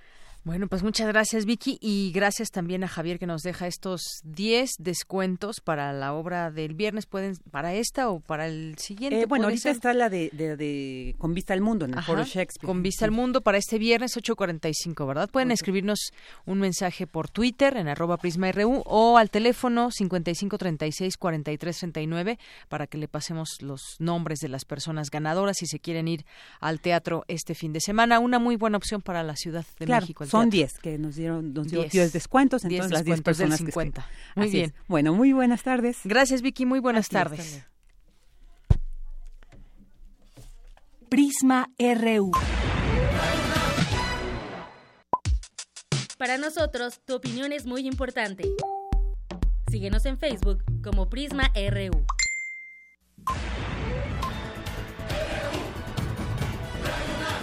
Prisma RU. Queremos escuchar tu voz. Nuestro teléfono en cabina es 55 36 43 39. Pues sí, ya mucha gente que empieza a llamar por teléfono y ahí les contesta amablemente mi compañera Cristina Godínez. Bueno, nos vamos ahora con información nacional que tenemos para ustedes, ahora que ya vienen, ya están de vacaciones muchos niños, otros ya en los siguientes días estarán de vacaciones. También la UNAM, que está de vacaciones, pues anuncia un aumento en las tarifas de las casetas, caminos y puentes federales. Informó el día de ayer que el costo de las casetas de las carreteras del país aumentará en promedio 3.9% a partir del primer minuto de eh, del día de hoy justamente. Así que hoy ya se hace efectivo este aumento. De acuerdo con la dependencia, el incremento responde a las instrucciones del Fondo Nacional de Infraestructura. Con base en la lista de precios vigentes publicada por Caminos y Puentes Federales, las tarifas no subían desde el 30 de noviembre del año pasado, cuando se registró un incremento de 9%. La carretera México-Acapulco mantendrá las cuotas y el descuento de 25%. En febrero de este año, Capufe solicitó a la Secretaría de Comunicaciones y Transportes una aumento mayor a 8.2% en el precio del peaje de las 42 autopistas y 32 puentes que administra. También ha solicitado que a partir de enero del próximo año se incrementen las tarifas sin necesidad de un acuerdo expreso. Bueno, si así subiera el salario mínimo, bueno, otra cosa sería, pero aumentan otra vez las tarifas de las casetas. En otra información, activistas piden a la PGR investigar a Norberto Rivera por delitos de pederastia. Bueno, otra vez le llueve sobre mojado a Norberto Rivera. No es la primera ocasión en que se ve involucrado en este tipo de señalamientos. La PGR investiga esta presunta responsabilidad del cardenal Norberto Rivera en el encubrimiento de al menos 15 curas pederastas, luego de que activistas, organizaciones y la sociedad civil encabezados por los ex sacerdotes Alberto Atía y José Barba, presentaran una denuncia. La PGR inició ya las averiguaciones el 19 de junio, mientras que los denunciantes acudieron esta semana a ratificar la queja. Se espera que el cardenal decida si acude o no a comparecer. Por su parte, el abogado personal de Rivera Carrera, Armando Martínez, precisó que el señalamiento es contra la Arquidiócesis Primada de México en su calidad de persona moral y no contra el cardenal. Es lo que dice su abogado. En 1995, Norberto Rivera llegó a ocupar el arzobispado de México y desde hace al menos 10 años ha estado siendo señalado por proteger pederastas. El cardenal fue uno de los defensores de Marcial Maciel, no hay que olvidarlo, líder de los Legionarios de Cristo, quien fue obligado a no ejercer más el sacerdocio por acusaciones de pederastia. A través de la de varios eh, llamados se ha señalado pues esta mm, pues protección que le dio en algunos años Rivera Carrera a padres pederastas donde en lugar de, de acusarlos y que finalmente tengan un eh, proceso que seguir pues simplemente eh, pues, pedía en algunos momentos a, a, otras personas ligadas a la iglesia, a quienes están, digamos, en jerarquía arriba de él para que los cambiaran de iglesias, pero no, no, no se investigaba como tal este, estos delitos. En otra información, Reporteros Sin Fronteras recriminan al presidente asesinato de periodistas, eh, alertaron al presidente que México se ha convertido en el país más mortífero del mundo. Eh, para los periodistas, una carta que fue divulgada hoy en ocasión de la visita de Peña Nieto a París, el secretario general de Reporteros Sin Fronteras, Christophe Deloire, subrayó que México se ha convertido este año en el país más mortífero del mundo. La organización pidió a Peña Nieto que ponga presión sobre los gobiernos de los estados, de los estados más peligrosos para los periodistas, en particular Veracruz, Chihuahua, Guerrero, Sinaloa, Michoacán y Tamaulipas. También se le recomendó que cree un servicio especial para los periodistas en la Comisión Ejecutiva de Atención a Víctimas y que la Comisión Nacional de Derechos Humanos sea más transparente en sus acciones. Ahí está la petición de reporteros sin Fronteras. Son las 2 con 37 minutos. Prisma RU. Un programa con visión universitaria para el mundo. Queremos conocer tu opinión. Síguenos en Twitter como arroba PrismaRU. Global RU. Y entramos ahora al terreno internacional con Eric Morales. ¿Cómo estás, Eric? Muy bien, muy, muy eh, buenas tardes, Yanira. ¿Qué Eh, tal? te ¿Qué tal? Ya casi, ya casi te Sí, vas de vacaciones. Sí, ya, este, faltan algunos días. Algunos días, algunos, días. Y eh, pues hay mucha información sobre eh, el G20. Mañana empieza esta reunión anual de- del grupo de las 20 economías más fuertes del planeta. También hay, hay información sobre Corea del Norte. Así que pues vamos a arrancar con las breves internacionales de este jueves.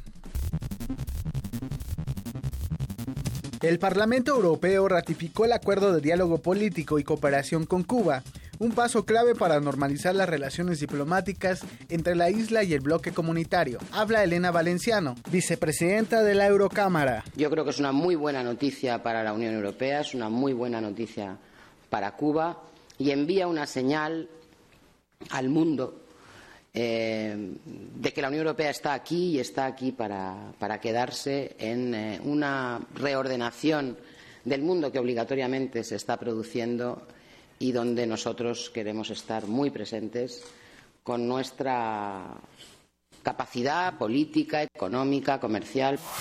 Francia instó al Consejo de Seguridad de las Naciones Unidas a reforzar las sanciones contra Corea del Norte por el lanzamiento de un misil intercontinental. Habla François Delattre, embajador de Francia ante la ONU. Monsieur le Président, Señor presidente, cuando los fundamentos de nuestra seguridad colectiva son amenazados de esta manera, no debe haber lugar para titubear. De cara al riesgo de que la situación continúe deteriorándose, este Consejo debe asumir sus responsabilidades. ce Conseil doit prendre et prendra ses responsabilités. En tanto, la embajadora de Estados Unidos, Nikki Haley, anunció que su país impondrá nuevas sanciones a Corea del Norte. En los próximos días traeremos ante el Consejo de Seguridad una resolución que aumenta la respuesta internacional de forma proporcional a la nueva escalada de Corea del Norte. En tanto, Liu Jie, embajador de China ante la ONU, afirmó que su país rechaza aumentar las sanciones contra Pyongyang. China siempre ha insistido en realizar la desnuclearización de la península coreana, mantener paz y estabilidad en la península y buscar una solución a través del diálogo y la consulta. China siempre se ha opuesto firmemente al caos y el conflicto en la península. Las acciones militares no deben ser una opción en este asunto. Por su parte, el embajador de Rusia ante la ONU, Vladimir Sofonkov, dijo que su país está a favor de una solución a través del diálogo. La comunidad internacional debe tomar medidas colectivas para una solución pacífica a través del diálogo y las consultas. Estamos en contra de cualquier declaración o acción que podría llevar a la escalada y endurecimiento de los antagonismos. Pedimos a todos los estados interesados actuar con moderación en lugar de provocación y armamentismo, demostrar una disposición a dialogar sin condiciones previas. El presidente de Venezuela, Nicolás Maduro, condenó la irrupción violenta de varios partidarios de su gobierno en la sede del Parlamento, en la que resultaron heridos cinco diputados opositores. Unos hechos de riña, de violencia.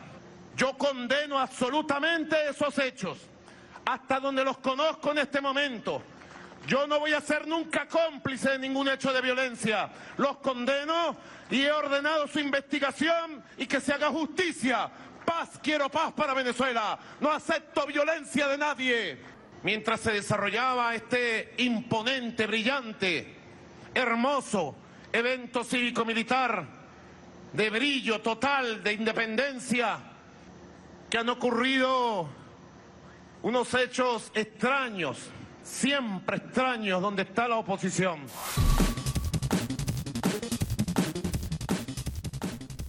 Ahí está parte de la información de este jueves 6 de julio.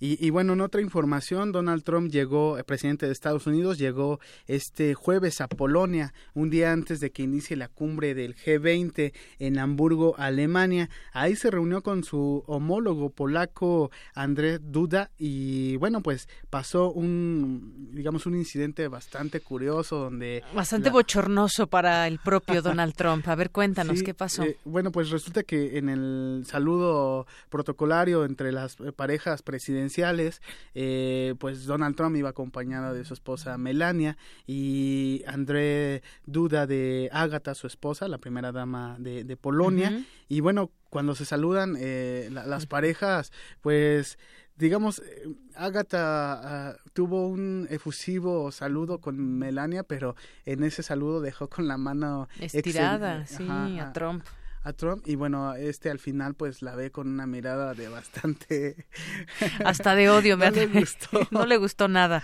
que lo dejaran con la mano extendida.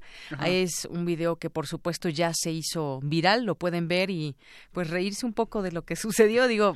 Sí.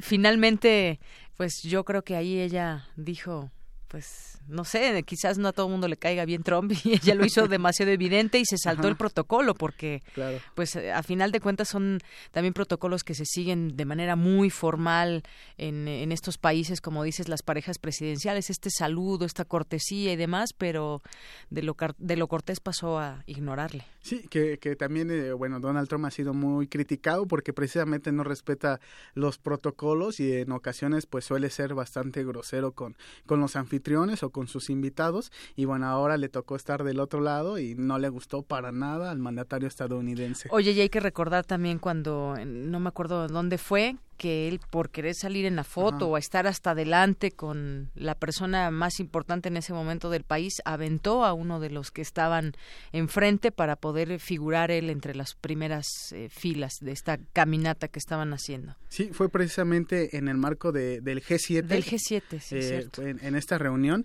Y bueno, cuando digamos que eh, jala del brazo a, parte de, los diplomáticos alemanes y, bueno pues esto también resultó bastante grosero no por porque pues es, es, un mandatario de, un país verdaderamente importante aunque sea de cualquier país o cualquier persona pues es un acto grosero y se deben respetar protocolos. Mira que en, ahora le tocó a él recibir esa esas groserías. Pero bueno.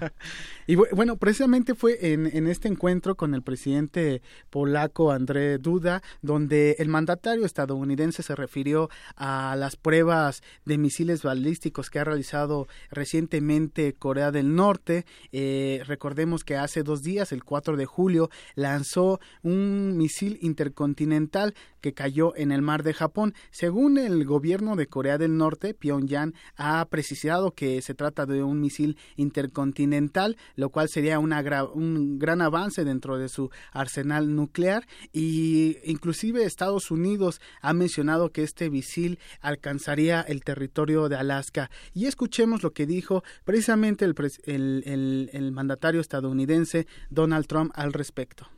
No solo debemos proteger a nuestras naciones de amenazas terroristas, también debemos confrontar la amenaza de Corea del Norte, y eso es lo que es, una amenaza que enfrentaremos fuertemente.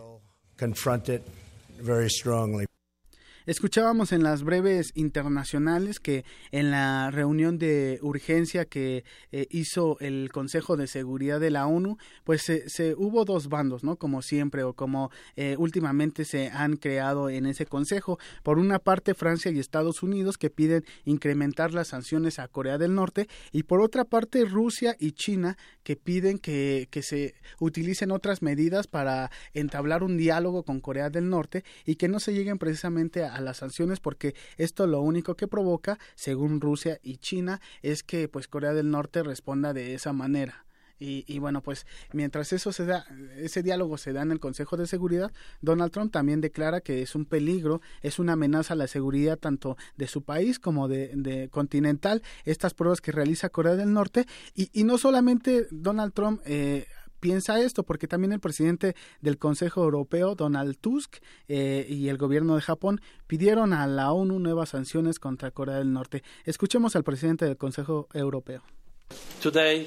Hoy estamos de acuerdo en llamar a la comunidad internacional a fortalecer las medidas destinadas a restringir aún más la transferencia de bienes y tecnologías pertinentes, así como la financiación de los programas nucleares y de misiles balísticos de Corea del Norte. Entonces, tanto la Unión Europea como, como el gobierno de Estados Unidos y de Francia piden a la ONU mayores sanciones contra Corea del Norte. También en esta conferencia de prensa que dieron después de la reunión con su homólogo eh, polaco, Donald Trump acusó a Rusia de ser un país desestabilizador. Esto, eh, desde luego, pues tensa la, la, víspera antes de, de la reunión que van a tener el presidente ruso Vladimir Putin y el mandatario estadounidense en este marco del G20. Pero vamos a escuchar lo que dijo Donald Trump. Estados Unidos está comprometido a mantener la paz y la seguridad en Europa Central y del Este. Estamos trabajando con Polonia en respuesta a las acciones de Rusia y a su comportamiento desestabilizador. Creo que pudo ser perfectamente Rusia, pero pienso que también pudo haber otros países. No seré específico, pero creo que mucha gente interfirió. Esto último hace referencia a las supuestas eh, injerencias que tuvo el gobierno ruso durante las elecciones presidenciales en Estados Unidos y que le dieron la ventaja al mandatario estadounidense para que pudiera llegar a la presidencia. Eh, ambos mandatarios eh, dieron una conferencia de prensa terminando su reunión y bueno, fue cuando dijo estas palabras. Ya diversos presidentes han llegado a Hamburgo este día para que inicien mañana pues las reuniones que tienen eh, eh, estipuladas en la cumbre del G20. Uno de ellos es el, el, Ejecutivo Federal Mexicano, quien llegó a París, Francia, para reunirse con el presidente Emmanuel Macron en su primera reunión ya como presidente eh, electo, como presidente en, en el cargo en la Quinta República. Y bueno, vamos a escuchar lo que dijo Emmanuel Macron al respecto de las relaciones con México. Para nosotros, desde luego, México es un socio muy fundamental en su región eh, para Francia. Nuestras relaciones intelectuales, culturales incluso afectivas, eh, son muy fuertes eh, para con México y espero que seguirán desarrollándose, porque detrás de todas las asociaciones hay relaciones humanas, relaciones entre hombres y mujeres que permiten que avancemos, intercambiemos y soñemos todos juntos. Y bueno, pues ahí estuvieron las palabras de Emmanuel Macron, presidente de Francia, y ahora mismo en Hamburgo se llevan a cabo manifestaciones. Se esperan que lleguen 100.000 personas a manifestarse en esta ciudad durante la cumbre del G20, bastantes, así que se ha desplegado un importante operativo de seguridad. Y bueno, recordar que la mayoría de estos manifestantes son por supuesto europeos y no están de acuerdo con los temas que se van a tratar en ese en esa cumbre del G20, donde los temas principales pues serán terrorismo, eh, las amenazas nucleares y también el cambio climático, que será interesante lo que tenga que decir Donald Trump, puesto que recientemente ha sacado a Estados Unidos del Acuerdo de París. Bueno, pues ya veremos qué se dice en este marco, qué acuerdos se logran en este G20 y sobre todo temas que ya habíamos platicado en algún momento con el, con el doctor Adolfo Laborde de lo que se prevé para este encuentro de estas 20 naciones. Sí, y bueno, vamos a estar al pendiente de cuál será la postura del el Ejecutivo Federal mexicano ante estos temas de importancia mundial. Muy bien, pues muchas gracias, Eric. Nos escuchamos mañana. Hasta mañana. Y bueno, nos vamos ahora con la sección Arriba los de abajo con Dulce García y Cindy Pérez Ramírez.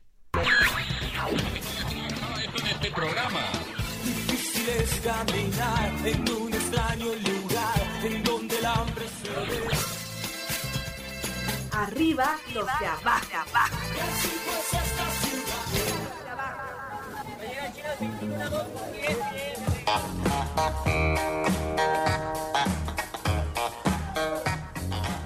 Buenas tardes al público de Prisma RU. Me da mucho gusto estar nuevamente con mi compañera Dulce García.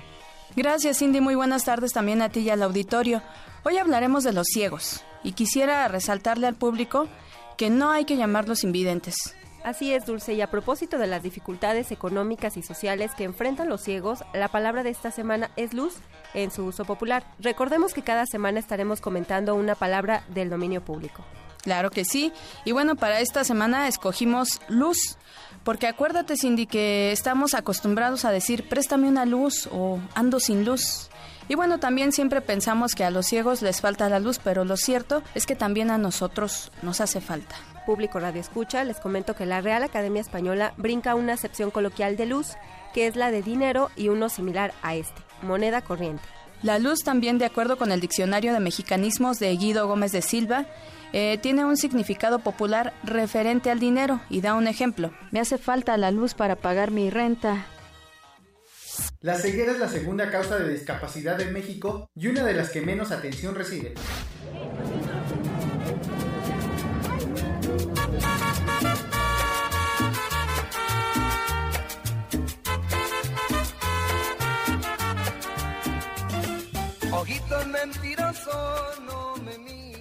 Entre el bullicio de los vendedores y el calor que despiden las loncherías cercanas, se encuentra la esquina del movimiento. La calle de Motolinía, que lleva su nombre en honor al cronista franciscano español, deja atrás los artículos ortopédicos y médicos para convertirse en pista de baile. Ahí encontramos a Merino Musical y a Cristian, joven tecladista de 22 años que no se hace de la vista gorda. Fui prematuro, entonces yo nací a los 8 meses y me aventaron 4 meses en la incubadora. Entonces al estar esos 4 meses no, me, no se percataron o no no se fijaron que no me cubrieron bien los ojos. Entonces esa luz fue la que provocó que se me desprendiera la retina. En el kinder ahí empecé a tener la bronca porque no me aceptaban tan fácilmente. Entonces posteriormente mis papás se ponen a investigar y ya localizan una escuela para personas invidentes. Aunque estudió la preparatoria y actualmente toma cursos de locución, Cristian dice que encontrar empleo ha sido difícil para encontrar un empleo pues es muy difícil. Pues muchos de nosotros al vernos obligados a, no encontrar trabajo pues nos orillan a venir a ahora sí que hacer por ejemplo este tipo de trabajo, andar en el metro, porque sí hay empleo, pero son muy pocas las empresas. De cada 10 ciegos pues podemos decir que dos nada más tienen un trabajo bien. Todas sus habilidades como músico las ha desarrollado valiéndose solamente de un sentido, el oído. Yo sí no he ido a clases de, música. Lo que pasa es que yo no me he enfocado tanto en eso porque a mí me gusta más el, radio, guiones y todo eso. Hay que buscar muchas estrategias para poder trabajar porque pues un no te dan las herramientas este, pues suficientes. Por ejemplo, en los libros, los libros no te los dan en braille. Tú tienes que buscar la forma de, de poderlos este, transcribir al, al sistema. No, sí, yo he sufrido mucha, mucha discriminación nada más en el ámbito laboral. Debo de reconocer que nada más ha sido ahí, porque pues he ido a varias empresas, he dejado currículum y si no, no, me han aceptado. Cristian es un radioescucha asiduo de Radio UNAM y tal vez algún día esté al frente de sus micrófonos.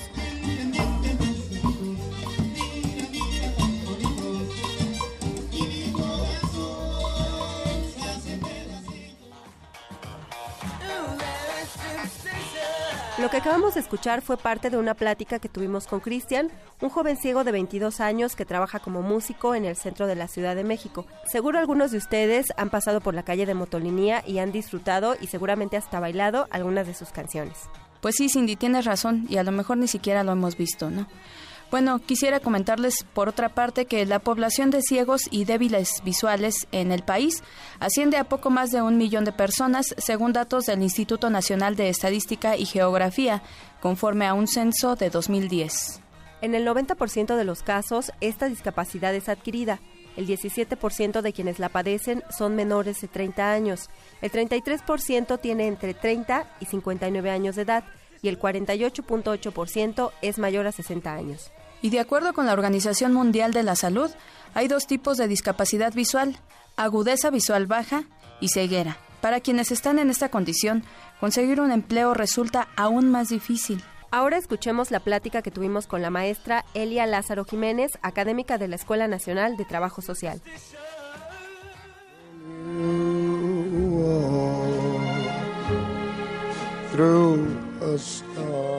Maestra, ¿cómo colabora la UNAM en la elaboración de herramientas para ayudar a la población con discapacidad visual? Se trabaja para todas las adaptaciones en braille y las plantillas que usan las personas ciegas.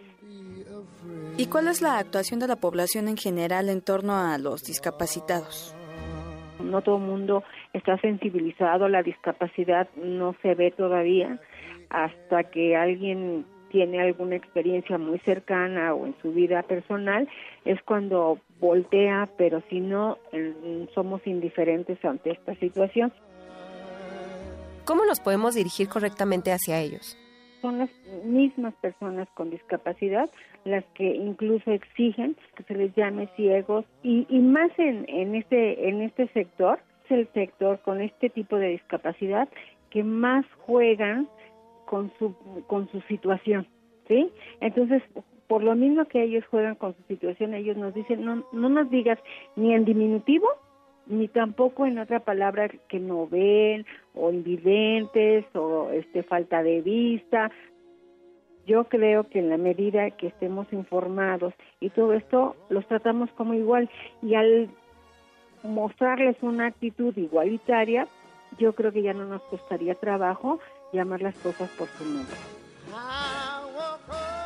Maestra, finalmente quisiéramos preguntarle qué implica la discapacidad. La discapacidad no solamente está en la persona que, que tiene esta, esta condición, sino la discapacidad colaboramos todos cuando no les hacemos su entorno accesible, donde no les damos este un trato igual equitativo. En la generación 2016, la Escuela Nacional de Trabajo Social recibió a cinco alumnos con discapacidad visual. Como pudimos escuchar, Cindy, público de Prisma RU, aún falta difundir información acerca de esta discapacidad y de cómo se puede atender. En la UNAM, por ejemplo, existe la Unidad de Atención a Personas con Discapacidad. Y está frente a las islas de Ciudad Universitaria. Así terminamos el día de hoy arriba los de abajo, un espacio para aquellos que son silenciados por la discriminación, la pobreza, la desigualdad y la falta de oportunidades. Arriba los de abajo.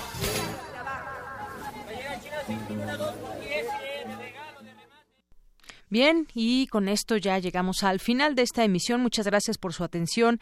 Gracias a todo el equipo que hizo posible esta emisión, a mis compañeros Ruth Salazar, Cristina Godínez, eh, Virginia Sánchez, Abraham Menchaca, Montserrat Sánchez, Eric Morales, aquí en los controles técnicos Arturo González y a Agustín Mulia. Y aquí se despiden estos micrófonos de Yanira Morán. Que tenga muy buena tarde, buen provecho. Y mañana les acompañará en estos micrófonos mi compañera Virginia Godínez. Escuchamos nosotros el próximo lunes. Mientras tanto, gracias. Perdón, Virginia Sánchez, ¿qué dije? ¿Qué dije? Ah, no, bueno, Cristina Godínez es mi compañera y también Virginia Sánchez estará aquí en estos micrófonos. Bueno, hasta mañana.